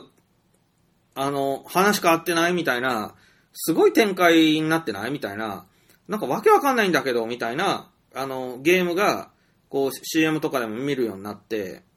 だけど、ある意味これって、もういいんだよ、そんな細けいことは、みたいな、その、量子論なんだからって言われたら、いや、その通りだなって、まあ思うとこなんですね。だから、トポロジーも知ってますが、トポロジーも、あの、コーヒーカップとドーナツは一緒っていう、まあね、数学的理論で、つまり、宇宙的に見れば、コーヒーカップも、ドーナツも、ほとんど同じものであるというね。それは、あの、コーヒーカップも、あの、ドーナツ状の形状をしていて、ドーナツはドーナツ状の形状をしてるから、両方とも数学的に言うと、これはほぼ同じであるというね、えー理解になると。で、これトポロジー理論って言うんですけど、これをまあ人間で当てはめれば、本当に、なんていうのかな、まあ細けいことはいいんだよみたいな、ほとんど一緒みたいなね、あの、考え方ですよ。これはもう一つの考え方でしかないんだけど、あの、所詮人間なんてみんな一緒だろうみたいな、ちょっと雑な理論にもなるかもしれないけど。うん。まあね、そういうのもありますよね。で、まあまあそういうのはさ、あの、学術とかそういうアカデミックのことをさ、好きだから、あの、こうね、な受け売りで喋ってしまってるけど、あの、なんていうのか、こう、どんどん感覚が変わってきてるじゃない？すべてのことに関して。で、歴史学とか考古学とかもすごく変わって、生物学とかもすごく変わっているし、わけわかんないとこもいっぱいある。あの、深海の生物とかも、水圧高かったら生き物生きれるはずないって言ってたのに、全然生き物いるじゃんっていう、深海8000メートルとかにいるわけですよね。で、しかも、この間驚いた、深海魚じゃないっていう驚きあって、深海8700メートルとかにいる魚がいっぱいいて、それを学者が驚きながら、なんとこの魚は深海魚ですらないんですって言って。普通に川の河口とかに住んでいる魚が環境適応の範疇でここにまでいるんですって言ってた。だから、このいわゆる深海魚というかなりジャンルの違うところに行ってようやく深海で生きれるっていうのもいる中、それを飛び越して深いところに、その浅いところに住んでる魚が頑張ってというか、環境適応の範囲内で、まあ、いわゆる DNA をそこまでいじらないで、深海8700メートルで生活をしていると。で、映像を見てると、よくわからないけど、まず、深海8700メートルで、普通に動けるとか、その、なんていうの？エラがパクパク動いたり、口がパクパク開いたりしているのが、全く理解できないレベルなんですよね。潜水艦とかだったらぺちゃんこになってしまうし、まあまあでも探査艇は行ってるけどね。で、あのーなんで動けるのかよくわからないと。だって、そういう深海でね、核兵器を爆発させたらね、核兵器のエネルギーはね、深海の水圧に潰されてね、全部なかったことにされてしまうというぐらい、つまり、原爆とかか水爆を、そんな深い海で爆発させたら、あの、も、なんか、何にも起こらないそうなんですよ。すごい津波が起きたりね、大爆発が起きたりしないで、水圧に、あの、押し戻されて、核兵器の破壊力が、えーゼロにされてしまうっていうぐらい、深海の水圧は強いわけですよね。なのに、深海を平気で泳ぎ回る魚がいて、で、なぜかこいつらは、あの、死死にもしないし、えーね、なぜか生きてる。とか、そういうことが、まああるわけですよ。だからまあ、それで言えば、もう宇宙に、ね、生物が全然発見されても驚いちゃいけないとこ来てるよねって。えー、なんでこんな宇宙空間で普通に泳げるのみたいな生き物が、それこそ本当にいるかもしれないですね。いないはずって言われてんのにいるんだもん、現に。地球の中だけでもね。おうだから、あの、まあ、ワクワクしなきゃ損ですよね。こういうことは。はい。うん。まあ、ある種、例えば、うん、まあ、これも思考実験だけど、あの、RPG 古事記っていう、まあね、なんか日本の神話をモデルにした RPG を作るとして、それがなんかぶっ飛んでるなみたいなストーリー展開というか、もうなんか自由すぎて、あのーわけわかんない、なんか、あのードラクエみたいにしっかりしてないだろう、このゲーム自由すぎるよみたいなゲームでも、いいかもしれないなと思う。思う、思うね、最近。うん。で、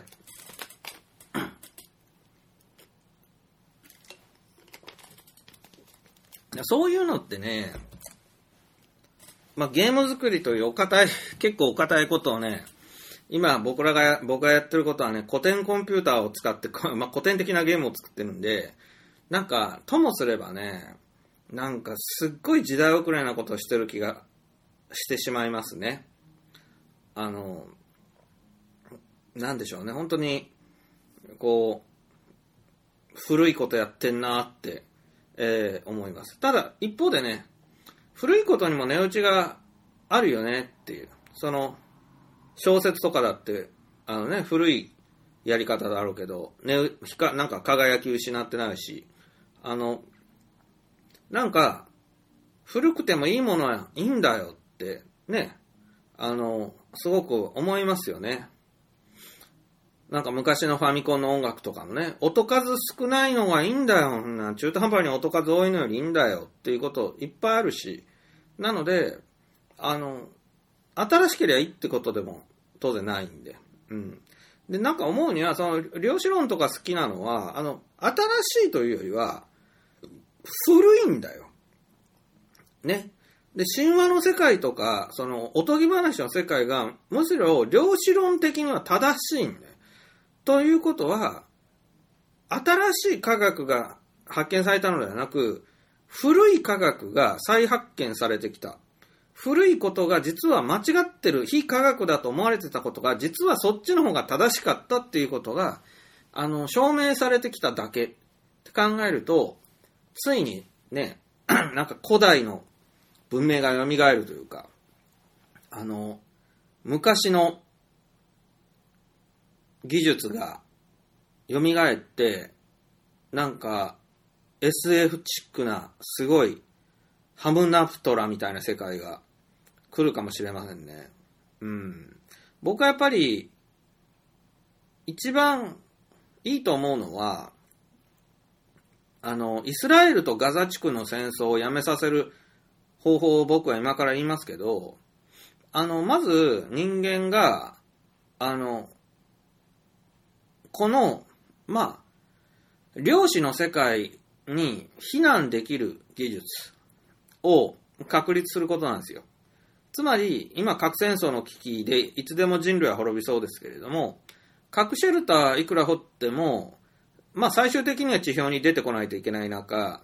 まあ今もね、水がないとかね、食料がないとかね、もう電気が来ないとかね、もうこんな状態ではもう人類先行き真っ暗ですよね。で、これらを脱却するためには、核兵器の豪華に焼かれても平気で、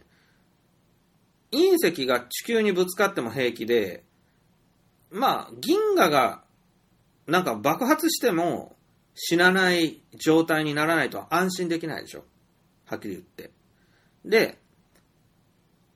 それを実現する方法が一つあるっていうのが、その、量子の世界に人間が避難できるってことです。避難っていうかもうそこに住んじゃう。で、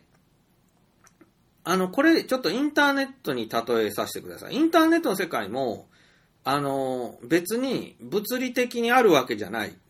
だけれども、明らかにあるわけですよね。そして、このインターネットが多くの人を幸せにしたと思うのは、不動産的なものを持たないでも、あの、土地を持てるってことです。で、この地球上に住んでる限り、この地べたとか不動産を所有していないと僕らはね、落語講談ね、あの、一番何が嫌だったかって、あの、か、会場をね、借りて、人を呼んで、お客さんと楽しむときに、場所が絶対いるっていうことなんです。その場所がインターネットだったらいらないけど、あの、現実の寄せとかをやる場合には絶対に必要で、その場所を借りるのに何十万円もお金がかかるなんてことはザラで、それが嫌でしょうがなかったんですよね。で、それが、でも諦めなきゃしょうがなかったんですけど、その2000年ぐらいから、ネットの世界でやれば土地タダだぜっていうような話になって、YouTuber とか活躍しだしますけど、いわゆる諸場代みたいなのを捉えられるような部分まだあるんですけれども、その、でもそれでもやっぱりかなり物理的な制約から解放された。北海道に住んでる人が、あの、見ることもできる。ね、これは東京の小劇場演劇を北海道から見に行くとなると大変ですから、でもそういうのがネットであの楽しめるものなら、その距離の問題はなくなった。というようなことありますよね。あります。で、言うと、この、ネインターネットの世界に人間が避難できればって考える人も当然いて、これはなんか高架機動隊でもありましたけど、ただインターネットの世界は多分地球が爆発したら、えー、なくなってしまいます。なので、あの、インターネットより強固な世界が必要で、でそれは量子の世界なわけです。で、あの、超小さくなれば、要は最強だということです。で、それが、クマムシがそうですよね。だからクマムシとかが超小さい微生物で、なんか宇宙空間に放り出されても一時生きてるとか、なんかもうほぼ死なないみたいな、なんか最強生物ですね。だって超小さくなったら、例えばトラックに踏まれてもまず死なない。そのトラックのタイヤがなんか小さすぎて踏めない。いくら頑張って戦車で踏んでも、あの、潰せないって。小さすぎるやつは潰せないっていうのがありますよね。そういうことで、その、量子とかの世界まで行ったら、銀河が吹っ飛んだり宇宙が吹っ飛んだりしても、あの、その量子の中は安全っていうようなことが多分あるんだと思うんですよ。で、その量子レベルまで小さな世界っていうんでしょうか。で、そういう世界に避難できれば、つまりイスラエルとガザ地区の人々は、その、自分が住みたい場所が重なっちゃってて、で、あの、二人の人が一人の女を取り合うみたいな状態が、え、永久に続くみたいな状態だから、あれ、収まらないんであって、で、その、仮にですよ、なんか別の土地を与えてあげてもそれじゃ納得しないわけでしょね、あの、あの辺の人たちは。うん。だけどさ、その、なんていうの？まあ、イスラエルのあの場所でって言ったら、それはもう一個しかないんだけども、あの、ほぼ同じレベルで、いや、もっと広くて、もっと豊かで、もっと綺麗な場所を、あの、あなたたちにあげますよって言われたら、まあ、しぶしぶでも納得するんじゃないですかね。その、いい生活ができるっていうんだったらね。で、それが、その、両親の世界にすぐイメージできないでしょうけど、思考実験として、その、まあ、できれば、あの、あの戦争もなくなると。で、言えば、まあ、例えばインターネットの中でさ、その、土地を争って裁判沙汰なんてことはまあないですよね。ドメインとかいろいろあるかもしれないけど、知的財産とかあるかもしれないけど、インターネットで土地を取り合うみたいなことはあんまりないわけですよね。で、もちろんその、なんか、プラットフォームの独占権みたいなのはあるんだけど。で、あの、インターネットは踏み台に過ぎなくて、インターネットの次が、その量子の世界で、つまりその量子の世界なんで進めたいかというと、安定しているからということですね。で、その宮崎駿の君たちどう生きるかでも、王子様が、まあ、住んでいる、その庭の片隅の隕石落ちたところ、多次元宇宙で何でもありでっていうところって、その、なんか、多分ね、あの、守られてるというか、安全というか、あの、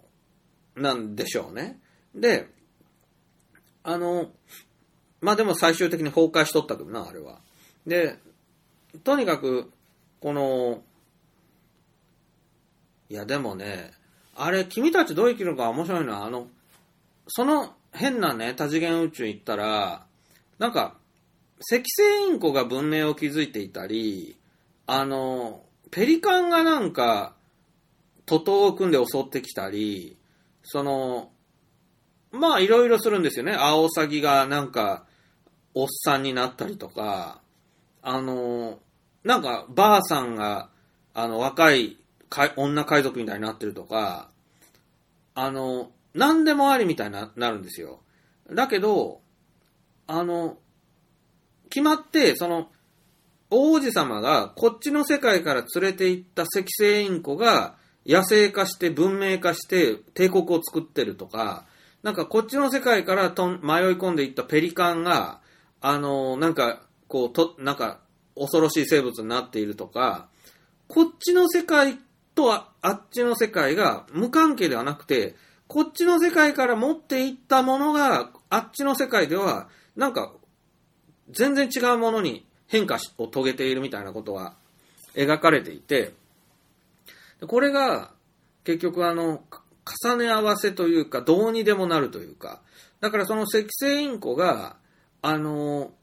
可愛いね、その、人畜無害のペットである赤星インコが、場合によっては強大な帝国を作って、まあ第二の人類みたいになる、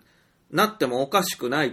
ていうふうに宮崎駿はそこで説いていて、で、でもそれがこっちの世界に戻ってきた瞬間またただの鳥に戻るみたいな、そういうことがいくらでもあるんだ、みたいなこと。で言うと、その漁師の世界に僕らは今の体のまんまは絶対いけないけど、あの、どうにかすれば、それは可能かもしれないよね。うん。それは僕らの脳みそでちょっと今では分かなくても。うん。で、まあ、例えば情報化するってことですよ。インターネットで、がん、まあ、生活しているあなたの分身は、情報でしかないけど、体もなければお腹も空かないし、土地もいらない。だけどそこにアバターとかそういう SNS の存在っていうのは、あの、癌としてあるもので、なんなら本人が死んだ後もそこにあるものですよね。だから、そういうふうに考えれば、インターネットの中のあなたも、情報でしかなくて、質量ゼロだけれども、しかと存在しているわけで。で、それよりさらに進んだとこに、領地の世界に逃げ込んだ人類っていうのがあるんじゃないのかなと思うんですよ。で、これは僕の大いなる仮説なんですけど、例えば漁師の中に逃げ込んだ人類って死んだ人、まさにそうかもしれないですよね。あの、幽霊が、なんで都合よくなんか条件が整った時だけ出てきて、それ以外はどんだけ探してもおらんのかっていうのは、普段は漁師の中に逃げ込んでいて、てかもう引っ越し、住んでいて、でなんか場合によってこっちの世界にちょっかいかけに来てるだけと考えることもできる。死んだ人があの世ってどこなのよって言ったら、あの世って漁師の世界かもしれない。で、そうすると、はるか古代文明の文、その文明人や宇宙人がなんでに地球に攻めてこないのかも説明がつくわけですね。つまり、科学がかなり進んだ知的生命体はみんな漁師の世界に引っ越すから、こんな危ない世界にいない。太陽が爆発したり、核戦争が起こったら焼け死んでしまうような、こんなあ哀れな世界にいたくないわけですよね。で言うと、かぐや姫だって、あの、月から地球に送られてきた理由は、なんかね、罪を犯したから、あの、刑罰として、これ、流罪になってるのよ、かぐや姫は。で、そのかぐや姫が、な、流罪、流刑地としてさ、この我々の世界で流刑地なんですよね。で、我々の世界は、その、かぐや姫たちにとったら耐え難い世界ってことなんです。じゃあ、かぐや姫たちのいた世界は？っていうと、もっと安定していて、お腹が減らないとか、その、いわゆる、なんか、うんこやしょんべんをしないで済むとか、けら、汚らしいことがないとか、もう死なないとか、そういう、その完璧な世界がかぐや姫のふるさとであって、そこで、その、罪を犯したっていうのは、こっちの3次元、4次元の我々の世界に興味を持ったっていうことが罪らしいんですけども、じゃあということで、ここの、こっちの世界に島流しにされたと。それを、あの、こっち側の世界はお姫様が来てくれたって言って喜んだんですけれども、あの、それはただの、なんていうんですか、あの、島流しだったっていうオチもいいですよね。で、まあそう考えると、この、かぐや姫のふるさとは月にはななくて、漁師の世界にあるかもしれないと。で、その世界にアクセスすることができ、できたら、待ってましたとばかり、そこには今まで存在した全ての人類が、あの、普通に生活していたり、宇宙の全ての文明というか知的生命体が、そこに、あの、もう住んでいる。で、そこはもう、あの、領土とか、その、土地争いみたいな資源争い一切いらないので、まあ、インターネットのもっと優れたようなものと考えれば、あの、全然、あれをする必要がないと。争う必要がないと。うん。で、まあ、そういうような世界が、すごく豊かな世界があるのに僕らはただ気づいていないだけ。気づけるとしたら死んだ時っていうね。だからそういう可能性はあるよね。だからそう考えると、まあ僕らの世界は、かぐや姫の通りに、みんな、その、もっと安定した漁師の世界の住人なんだけど、その、罪を犯した人が、あの、かぐや姫と同じように島流しにされる牢獄？まあ、刑務所？刑務所がこの地球であるとか、こっちの宇宙であると。で、こっちの世界で働かなきゃ食べていけないとかね、なんか松本人志のように、あの、そんなものに憧れてしまう世界とかね。もう、そういう地獄を散々味わって80年ぐらいの刑期を終えて、で、死んだらまたあの世に戻って、はい、お疲れさんでした、みたいな、えーことかもしれないなと、まあ思ったりもしますよね。まあ確かめようないけどね。そう。で、まあいずれにしても、この、漁師の世界に、あの、避難するっていうことが、我々人類の、あの、最終的な目的ですね。多分それで一夜上がりというか、あの、随分かかったなと言われるのが関の山なんだと思いますけども。はい。で、まあさっき言ったように、死ねばあっちの世界に行けるんだとしたら、別に一生懸命科学を研究しなくても、あの、ただ死ねばいいだけかもしれないけどね。それはわからん。それ約束できんからな。うん、死なん方がいいと思うよ。で、あの、まあそういうふうに考えないと、我々の世界がね、あまりにも危険に満ちているでしょ交通事故、車にはねられても死ぬし、お腹が空いても死ぬし、風邪ひいても死ぬし、あの、こっちの世界がハラハラドキドキすぎるだろうっていうのはあるじゃないですか。で一方、ゲームの世界って、こっちの世界にある、またなんか別の世界だけど、ゲームの世界って死ぬけど絶対生き返るし、ゲームの世界って、お腹空いても死なないし、あの、なんていうのかな、この、現、こっちの我々の住んでる世界ほどシビアじゃないんですよね。一見こう戦ったり殺し合ったりしてるゲームの世界でも、全然僕らのリアル世界よりシビアじゃないんですよね。で、あの、そう考えると、なんか、あまりにも僕らの住んでる世界は、あの、危ういし、これもなんか学者が言ってたけど、このこ、我々の宇宙って、なんか、ほんのちょっとでも、あの、こう原子の、あの、周りを回ってる陽子、とある原子のとある陽子が一つ足りないだけでも、この世界って何にもなくなってしまうっていうぐらい、あの、危うい世界なんだって言ってたね。で、いろんな条件が奇跡的に合わさったから、我々の宇宙が、あの、それなりに人間が暮らせるようなものがあるけれども、これ本当奇跡中の奇跡中の奇跡中の奇跡ぐらい、あの、奇跡的すぎて、だから、その人は、その平行宇宙っていうのを、あの、思いつかないと説明ができないと。その、そのたまたまのたまたまのたまたまでこの世界ができましたなんていうのはありえないことだから、そうじゃなくて他の条件が整わなかった宇宙は全部滅んだというか、もう、まあゼロ、リセットというか何もない状態になってしまって、で条件がうまいことあった世界だけが生き残ったっていう風に考えないと、あの、おかしいから、だから実は宇宙は無限にあるんだっていうことを言ってましたけど、本当かよって思うけど。で、まあそういう風にね、考えると、あの、僕らの今生きてる世界は危うすぎると。で、人間もお腹が空いたら死んでしまうし、なんか水がないと死んでしまうと危うすぎると。で、災害とかにあったら思い知りますけどね、水がめっちゃいると。しかも真水でないといかんと。で、その真水は、地球上には海水とかあるけれども、あの真水は全然少ないということでしょ？でも人間は一人生きてるだけで大量の真水を毎日必要とすると。どういうことだって思いますよね。そんな難しいゲームに掘り込むなよって思うぐらい、危ういところに、その、我々人類は、まあ、放り出されているわけですよね。そう考えると、なんか、その、神話に出てくる世界や、おとぎ話に出てくる世界の、その、ルーズさって、ありがたいっていうか、羨ましいっていうか、まあね、感じるところなんですよね。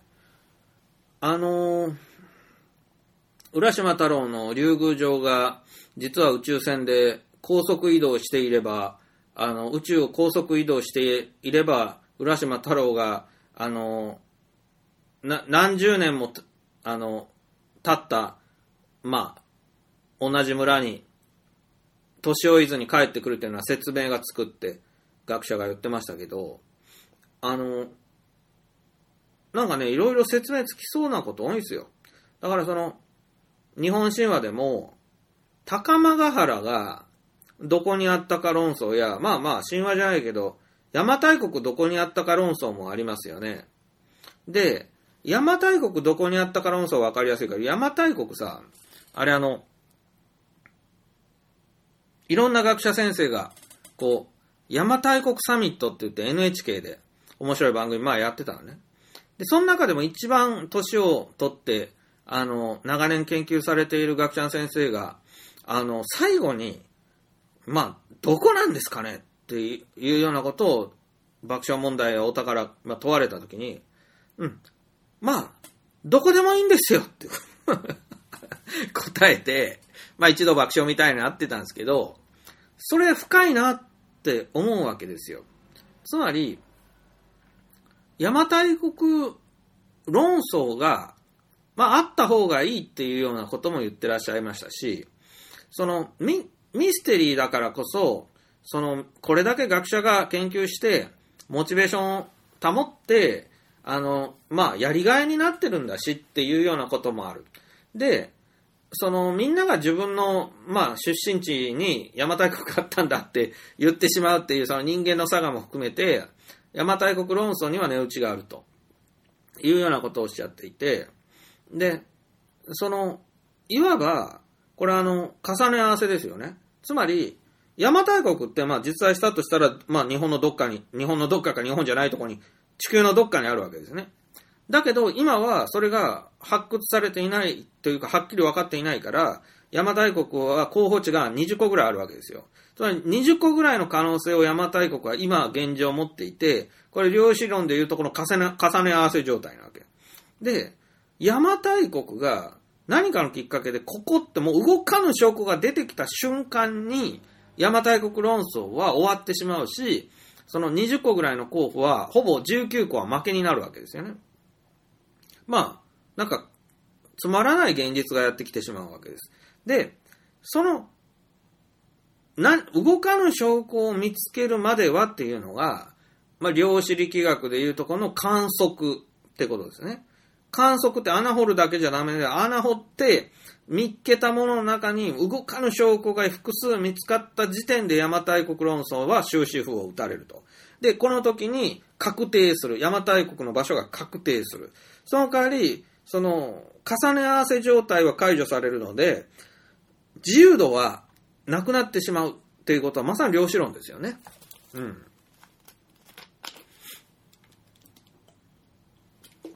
これね、現実世界に今、邪馬台国論争で僕はうまく得得したけど、量子論はこのようにしても説明がつくというか、あるわけです。つまり、世の中にはさ、知らなくてもいいこともあるっていうかさ、聞かぬが花だよみたいなこともありますよね。ね。で、あの人、何県出身なんだろうっていうのを、いや、あえて聞かないでおこうって思えばね、これはまあ47の選択肢がの重ね合わせで残った状態。で、沖縄ですって聞いたら、あって言っても確定してしまう。うん。え沖縄っぽいとは思ってたけど、みたいなことで、あのーでも重ね合わせ状態からも完全に確定状態に、ね、つまらない状態に移行してしまいますよね。だから、世の中には、わからないことがいっぱいあるっていうのは、あの、いいことなんだっていうことなんですよ。つまり日本の神話なんか重ね合わせ状態だらけで、よくわからないことだらけなんですよね。で、なんかさっき島根県って言ってたと思ったら、え白木なの？って、朝鮮半島なの？って、どっちなの？って、どっちもみたいな言い方をして、どっちかわからんやろがって思うんですけど、それは、あの、重ね合わせ状態の方がいいからっていうことを言うようなことがあるわけですね。だから、その、高間ヶ原っていう日本の天皇家の、まあ、実家、ふるさと、日本の国内だけでも候補地が何箇所もあって、で、かつ朝鮮半島説、えー満州説、えーまあ他にも東南アジア中国、えー説、えーいろいろあると思うんで、ムー大陸説も含めて、宇宙説も、宇宙説なんかもあると思うんですけども、それが、いわゆる重ね合わせ状態であり、確定していないから確定させたいんだけど、確定させない方がいいかもしれない状態なわけですよ。で、言うと、これって、あのー幸せなことだと捉えるのが新しい捉え方ですよね。今まではそれは不幸せで、真実がわからないで悔しいみたいなことだったんだけど、いや、真実も何も分かっちゃつまらないぐらいだから、これはまあ、可能性いくつかで重ね合わせ状態いいんじゃないの？って捉える。捉える。で、それで言うと、例えばその RPG とかゲーム作りでも、例えば、なんか、ぼやっとした設定にしておくとか、その、何でも全部細かく決めきらないでおくってありだよねって思いません？あのー設定中とかいうオタクどもって、何でも設定資料集に全部書かないと気が済まないみたいな人もいるし、そういう設定は重要なんだよみたいなのがあると思うんですけど、いや、実は、そういう設定はいくつか、えー保留でいいんだよなと思いますね。あの、その方がいい。まあ、だからガンダムとかさ、あの、ガンダムの正解って、あの、モビルスーツのあのガンダムね。あれの正解ってって今やもうわかんないじゃないですか。本当に重ね合わせ状態ですよね。あの、安彦義和の書く、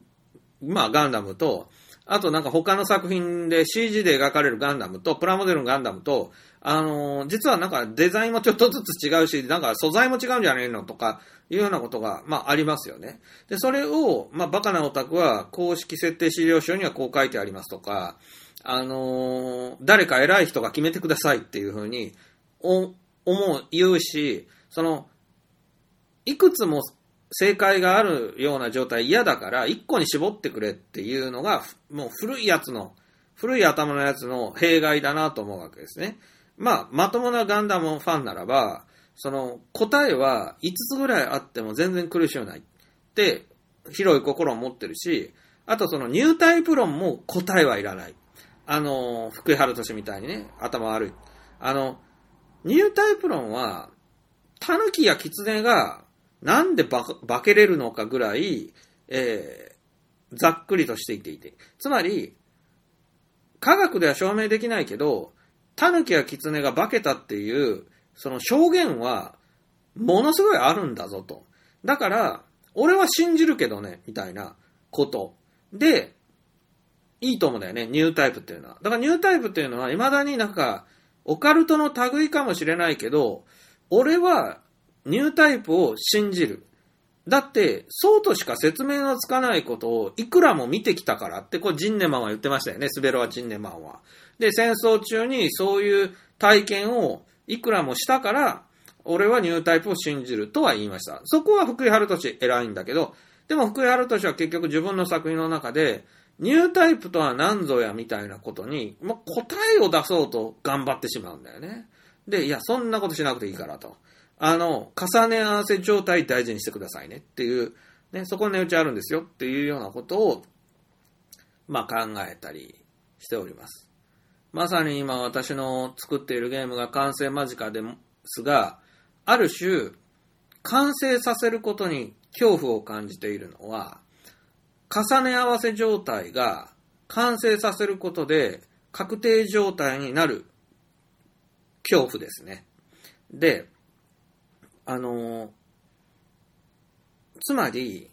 完成間近な今だったらいくらでも直せるし、なんならシステムごと作り直すことまでできるわけだから、後戻りができるっていうか、あの、一個に絞らなくて済むけど、あの、それが一個に絞ったら、つまんないゲームになって、そこで確定してしまうっていうのが、実はゲーム作り相当しんどいとこだなって気づきました。あの、最後に残ったような作業になるんですけど、技術的にはめちゃくちゃ簡単なんですけど、やってみたらすんげえしんどかった仕事っていうのが、まあ、まあ今、このラジオの後ぐらいに、まあ、蹴りをつけると思うんですけど、1枚マップの中に、この、洞窟を、まあ、仮に4つ置くとします。で、その洞窟の中に、えー、鍛冶屋が A, B, C, D4 人住んでいて、その鍛冶屋になんかプレゼントすると、まあ自分の斧を強くしてくれるみたいなイメージです。で、そういう職人さんが4人住んでいる洞窟をマップの4箇所にこの置くと考えてください。で、この ABCD の4人にはティアがあって、もちろんこう、だんだん強くなっていくんですね。ですから、スタート地点の一番近くの洞窟に A。で、次に離れたところに B。で、一番離れたとこに C で、で、一周回ってきてこっち側に D みたいな感じで、まあ大体ね、正方形のマップの、えー、4, 4つのこう離れた地点に ABCD と4つの洞窟を置いて、えー、住まわせておけば、まあいいじゃないですか。いいですよね。で、プレイヤーはこの4人の、まあ、鍛冶屋をあの探して、で、剣、まあ、剣を強くしてもらってという、あれを、そういうね、クエストみたいなことをやってもらいたいから、この洞窟を、あの、1個目はもう誰でも発見できる場所に置いてて、2個目、3個目と少しずつちょっと隠れ場所みたいなところに置いていって、で、最後の4つ目は、ちょっとたい、あの、まあ、ゼルダで言えばね、爆弾で、あの、吹っ飛ばさないとは、入り口が見つからない洞窟みたいなのありますよね。そういうような形で、あの、ちょっと難易度を高めたいとか。で、かつ、その、均等に離れてたら、あの、すごい違和感があるから、その地形に沿って、あの、まば、まあ、なんていうのかな、こう、その、あんまり、こう、均一に4箇所置かないで、この、なんか、ちょっと意外性のあるようなところに洞窟を置くようなことを、まあ、考えましょう。で、そうしたときに、この4つの洞窟の、まあ、入り口を、あの、マップの、広いマップの4箇所に置く。で、1個目、2個目、3個目、4個目、全部、すごくどこに置いたらいいんだろうっていうのが、あの、悩んでしまったんですね。で、はっきり言ってどこに置いてもいいんですよ。はっきり言って。で、どこに置いたもほぼ大差ないんですよね。つまり可能性はほぼ無限にあるわけです。この洞窟を置く場所っていうのは。だ、だけど、決めなきゃいけないですよね、自分で。で、決めた瞬間に、もう絶対にそこになるんですよね。え、もうプレイヤーが動かすことはできませんから。で、その置いた場所によっては、ゲームがつまんなくなるかもしれないし、その、ちょっと分かりにくいところに置いたら、プレイヤーさんに意外と一生見つけられないぐらい見つからなくて、あの、プレイヤーさんがなんだこのゲームって言ってやめちゃうかもしれない。だから、程よく見つかりやすいところに置かないといけないよね、みたいなのありますよね。まあ、ゼルダ、あの、BOTW の祠みたいに、ああ、次の祠見えてるわ、って言ってとことこ行って、そしてもう次の祠ちょっと見つかりにくいけど、あそこ怪しいな、みたいなとこ行ったら、あ、やっぱりあったわ、みたいなんで行くと、最後の祠とかは、こんなの見つけるの無理だろうっていうぐらい見つけにくかったりしますよね。で、見つからないとみんなゲームやってくれないから、あの、ドラゴンレーダーみたいなんでピコンピコンとか言うようにしたりとか、なんか涙ぐましいまでの努力してますけれども、あの、僕の場合は、あの祠、あの、ゼルダの場合は100個ぐらいあるんですけど、僕の場合は、その、洞窟に、その、NPC が住んでるのが、20箇所ぐらいなんですよ。で、その、今4つで考えてもらいましたけど、4つがさらにこう増えて、まあ、20箇所はちょっと多いから減らそうかなと思ってるけど、まあ、12箇所としてもね、12箇所マップに何らかのプレゼントをくれる NPC を住まわせておくとして、どこがいいかなっていうのを決めるのは、実はめっちゃしんどい。あの、技術的には全然難しくないですよ。本当に。ところが、いざやってみると、相当マナのいる作業で、このラジオみたいなんで気合入れてかからないとできない。その気合っていうのは、決めてしまった瞬間に、もう他の可能性全部死ぬっていう、後から移動させることもできるよ。だからテストプレイしながら、その、なんだこれちょっと簡単すぎるな、もうちょっと離れたとこに置こうっていう風に、後から調整すると思うんやけど、その、とりあえずでも決めるのはものすごいしんどい。で、こういうことって、まあ、思い切りの良し悪しもあるでしょうけどね。あの、ドラクエの、まあ、ファミコン時代からのああいう RPG のマップとかでも、別にどんな形でもいいわけですよ。広いとか狭いとか、いろいろあって。で、そのドラクエはアレフガルドから始まって、ローレシアとかいろんなもんが増えていって、ってなったけど、あれ、なん、まあ、なんでもいいっちゃいいんですよね。フィールドって歩いて敵と遭遇するだけのあのフィールドは別にどんな形でもゲーム性あんまり変わらない。だけれども、なんか、あれ決め切るのしんどか、しんどい作業なんですよね。で、結局ね、これわかるでしょ？ドラクエ3が日本、あ、地球の世界地図に似た地図になってるでしょ？で、あれは、まあなんか裏設定みたいなのは確かにあるんだけど、でも僕は思うに、もう、あの、架空の地図を考えるのがしんどくなったんだと思うんですよ、実際。あの、嘘っぱちで、なんとなく地図を作るのが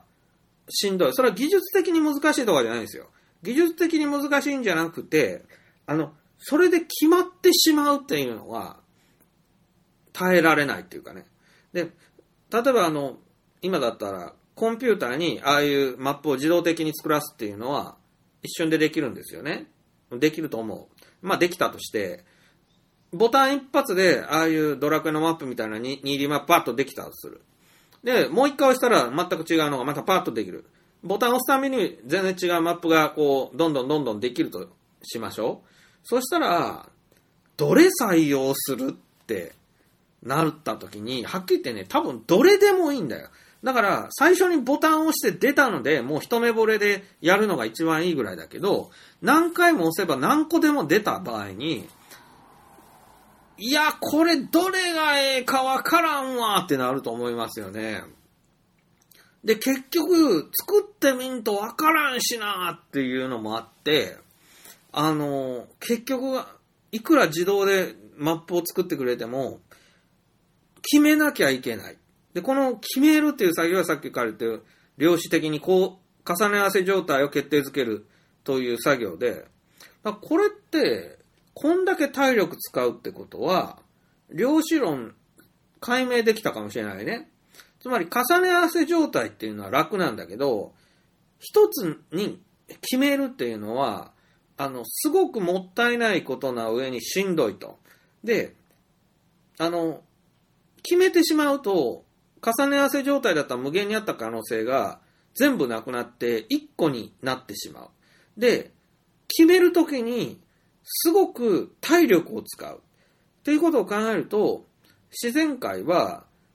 エネルギー効率最もいい状態、つまり重ね合わせ状態で何も決めないで、まあ、保留にしておくっていうのを選んでいるわけだよね。あ、これは俺、量子、量子論完全に理解したっていうか、なんか世界で一番先を進んでるかもしれないな。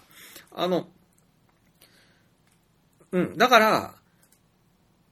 重ね合わせ状態が一番省エネ、かつ一番可能性がある状態と理解すれば、我々はその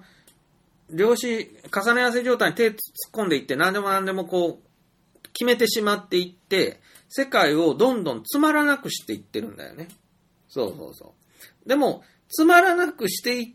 いかないと何も決まってこないから、あの仕方なくつまらなくしてるとも言える。うん。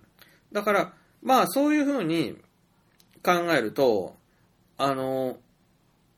本当何かを作るっていう、クリエーション、ものを作るっていうのも、まさにそれだよな。レゴで何かを作る。これは、なんか無限のクリエーションだし、ゼロから何かオリジナルで作る素晴らしいんだけど、その、レゴブロックを何も作らないでごじゃっと置いてる状態は重ね合わせ状態で、可能性の塊で、無限の可能性ある。そこからブロックを使って何かを作ると、その分ブロックが減るので、そっちのか、まあ、可能性減る上に、まあ何かができたらいいんだけど、もうできてしまったら、こう、一つの作品に固まった瞬間に、その他の無限の可能性が全部死ぬ。ということを考えると、そのレゴをまたぶバラバラにぶっ壊したら可能性がも戻に戻るんですね。重ね合わせ状態に復活するから、レゴで言っても、結局、レゴビルダーがどんどんどんどん、まあ、お気に入りの作品を作っていて飾るけど、最終的に全部バラバラに戻したら、最もいい状態に、最も心地いい状態に戻ると言ってもいいかもしれない。で、その手を突っ込んで、ものを決めていくと作品になる。作品を棚に並べると、自分という人間が、まあ、浮き彫りになるわけですよね。それこそがクリエーションである。だから、ものづくりは、可能性を減らすことなんだ。すごいことに、これもう思考実験だけで、2時間の思考実験だけで、すごいとこにこれ到達したね。おめでとう、皆さん。お疲れ様でした。あの、本当に、そうだわ。あの、ものづくりは、無限の可能性の中に手を突っ込んで、あの、いろんなものを止めて、あの、何かこう引きずり出すことであって、それは、そう、なんかあるよね、そういうなんか、なんか、チーズフォンデュみたいな中になんか突っ込んでこう、ズルズルって出したらなんか固まって出てくるみたいな。なんか、なんかあの、3D プリンターの、なんか液体から作る 3D プリンターなんか、そう、そんな感じですよね。いや、そうだわ。それがあのーイザナギイザナミの神が、あの、初めて淡路島を作る、おのころ島を作るとこが、まさにそんな感じだもんね。なんか、矛を、あの、チーズフォンデュに突っ込んで、ぐり、ぐりぐり、ま、混ぜたら、あの、豆腐みたいに固まりましたみたいなことでしょ？うん。なるほど。で、こ,、まこの根本原理が分かっただけでは、あの、優れたクリエイターになれないから、やっぱクリエイターはやめませんよ。うん。クリエーションをやめることはないけど、手突っ込んで何かをこう、決めてしまうっていう、それは、そのね、真逆になったでしょ？何か物を作るって時に、何もないところになんか家でも城でも建てていく、ああ大変だっていうクリエーションじゃないんだよね。クリエーションというのは、もう無限にある情報とか可能性の中から、こうなんか、取り出すっていうか、あの、しょぼいものをわざと作るってことだよね。なんか引き算というか、その、何もしなければ無限の可能性がある。つまり、えー巨匠、まあ、いわゆるノーベル賞を取るようなことや、あの、こう、ノーベル文学賞並みの文学とか小説とかが、まだまだ無限にあるとして、そっから、この自分が手突っ込んで小説書いたら、あの、固定されてしまうわけですよ。一定のものが。それが、あの、たまたま、こう、ノーベル賞を取るような作品だったらノーベル賞をもらえる。つまり、これ、そうだ、くじ引きだ。あの、ガラガラポンのくじ引きみたいに、あの、ガラガラを一回回すごとに、なんか白い玉と赤い玉がポンって出てくるやつだよね。で、運よく赤い玉がポンって出てきたら、大当たりってやつですね。でも大抵は白い玉がポンって出て終わり。なんだけど、ガラガラを回さなきゃ、その可能性も、まあ、出てこない。という中で言うと、クリエーションというのは、その、ガラガラを一回回すことと同じぐらい、あの、シンプルなことでいいんだよね。赤い玉出ろっていくら念じて回しても、あの、ね、何も考えずに一回回しても、結果は全く一緒というか、別に赤い玉が出る可能性は上がらない。頑張ったところで上がらない。ただ、回す回回数を増やせば可能性は上がりますよね。だから、あの、頑張るべきは赤い玉出ろって念じることではなくて、ただただぐるぐる回すことに、えー頑張るということが、結局は成功の可能性を上げる。という、まあ、いうことにもなりますわね。うん。そう考えると、結局、宮さんもそうだけど、あの、名作を作るのは、その、名作を100ほど読んで、それを鍋に放り込んでぐつぐつ煮て、原型をとどめなくなったペーストみたいな、もう煮込みすぎたポトフみたいなものをまず作ってから、そこから、あの、なんか目つぶって、あの、手突っ込んで、なんか取り出して、あの、組み合わせるみたいな。まあ、なんか神様が世界を作るときに似てるけど、あの、そう、神様が世界を作るときもさ、なんか、当てずっぽうなとこあるよなって思いません？あの、全部神様が細かいとこまで決めて作ってくれてないよね、絶対に。うん。あの、神様神話とかでも、なんかざっくりとしてるんだよね。あの、宇宙、最初の世界の作る時って。でも、そんなもんだろうって思うわ。うん。だから、あの、結局、次、次って、なんか神様が粘土から人間を作るとしたら、はい、失敗、はい、次、はい、失敗、次、はい、次、はい、失敗、はい、次っていう感じで作るんだろうし、あの、ノーベル文学賞を取りたかったら、小説書いて、はい、失敗、はい、次、はい、失敗、はい、次、はい、失敗、はい、次。だ言うと、なんかこれから人工知能が、そうやって、えー小説をポンと書いてくれて、うん、失敗、はい、次、はい、はい、失敗、次、っていう、神様のように、なんか AI に小説を書かして、それを自分が見て気に入ったのを見つけるまで、永遠にそれ繰り返すみたいな、そういうことは、まああるかもしんないね。で、あ、そう考えたらさ、AI に小説書いてもらっても、それが、あの、自分好みの作品かどうかを査読するのに結局時間かかっちゃうから、効率が悪すぎて、それだったら、もう自分でか原稿用紙に何か書き出していった方が早いってことになりそうですね。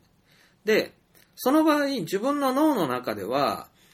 あの、AI がやってるのとほぼ同じことが走っているから、つまり過去に自分が読んだ作品を煮込みすぎたポトフになって、そっから何かが人工知能が次の言葉を予測して出すのと全く同じような理屈で小説を書くことになるから、あの、一緒なんだよね。一緒で、かつ、AI が次々に作ってくる小説を自分が読むことのしんどさを考えたら、自分で白紙に小説書いた方がよっぽど楽だよね。よっぽど楽。うん。だから、やっぱり AI に小説書かせて、自分が気に入ったのを自分の反抗して、はい、僕の小説ですって書くのはありだと思います。だってしんどいもん。それを、あの、許してはどうこうって思うかもしれないけど、しんどいじゃん。それ、あの、僕の作品ですって、えー言うために選、選ばす作業はね。まあでも、選びもしないで僕の作品ですって世に出すこともできてしまって、まあでもその場合は、すんげえダ作で大恥をかくかもしれないからね。うん。まあそこは微妙ですけど。そう。だから、いや、まあ、つくづくね、クリエーションとは何だろうとか、あの、ものづくりとは何だろうと考えさせられるこの何年間で、かつそれは、最初のクリエイターは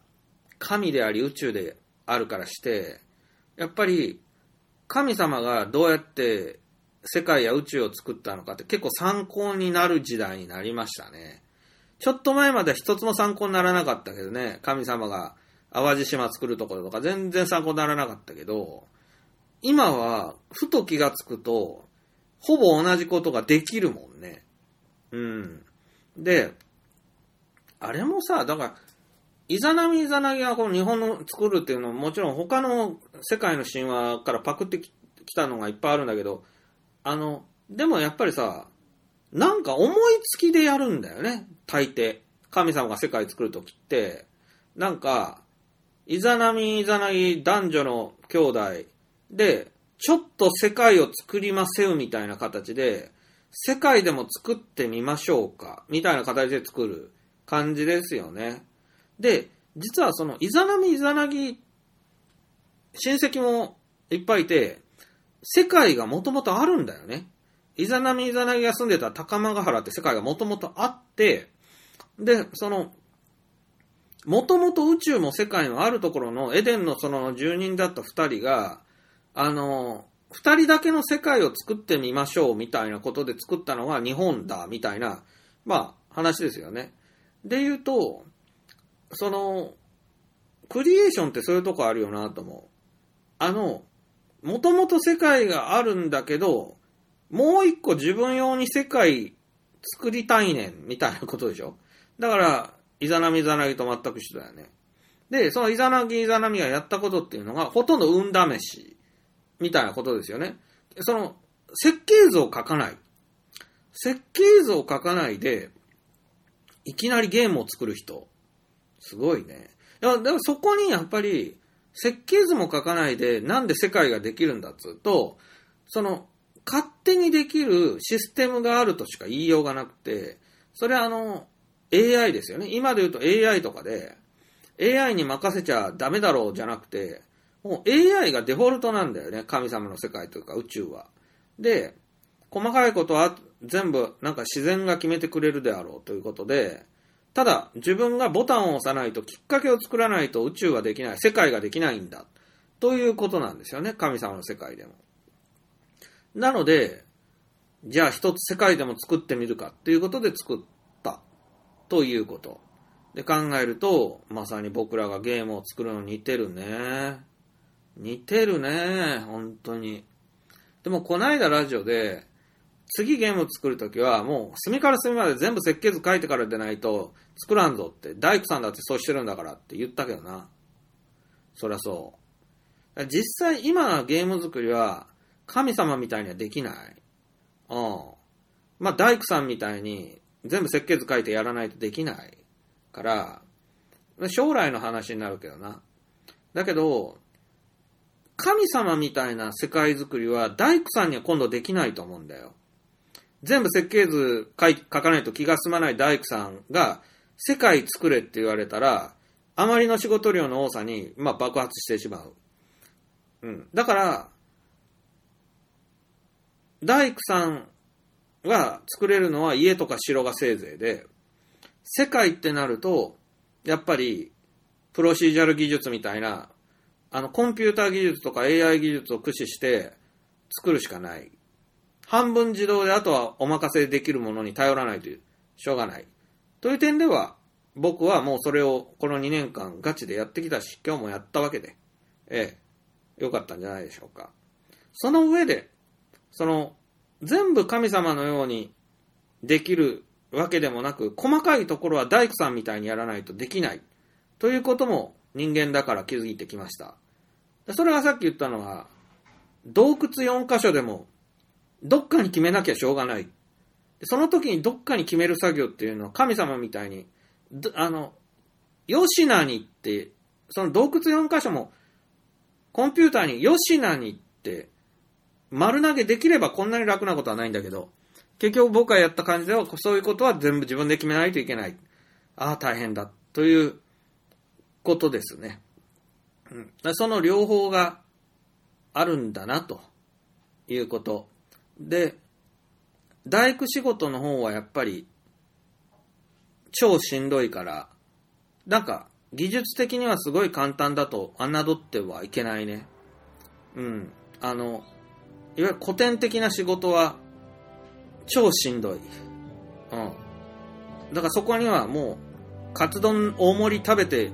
立ち向かうぐらいの気合い入れないと、エネルギーもいるし、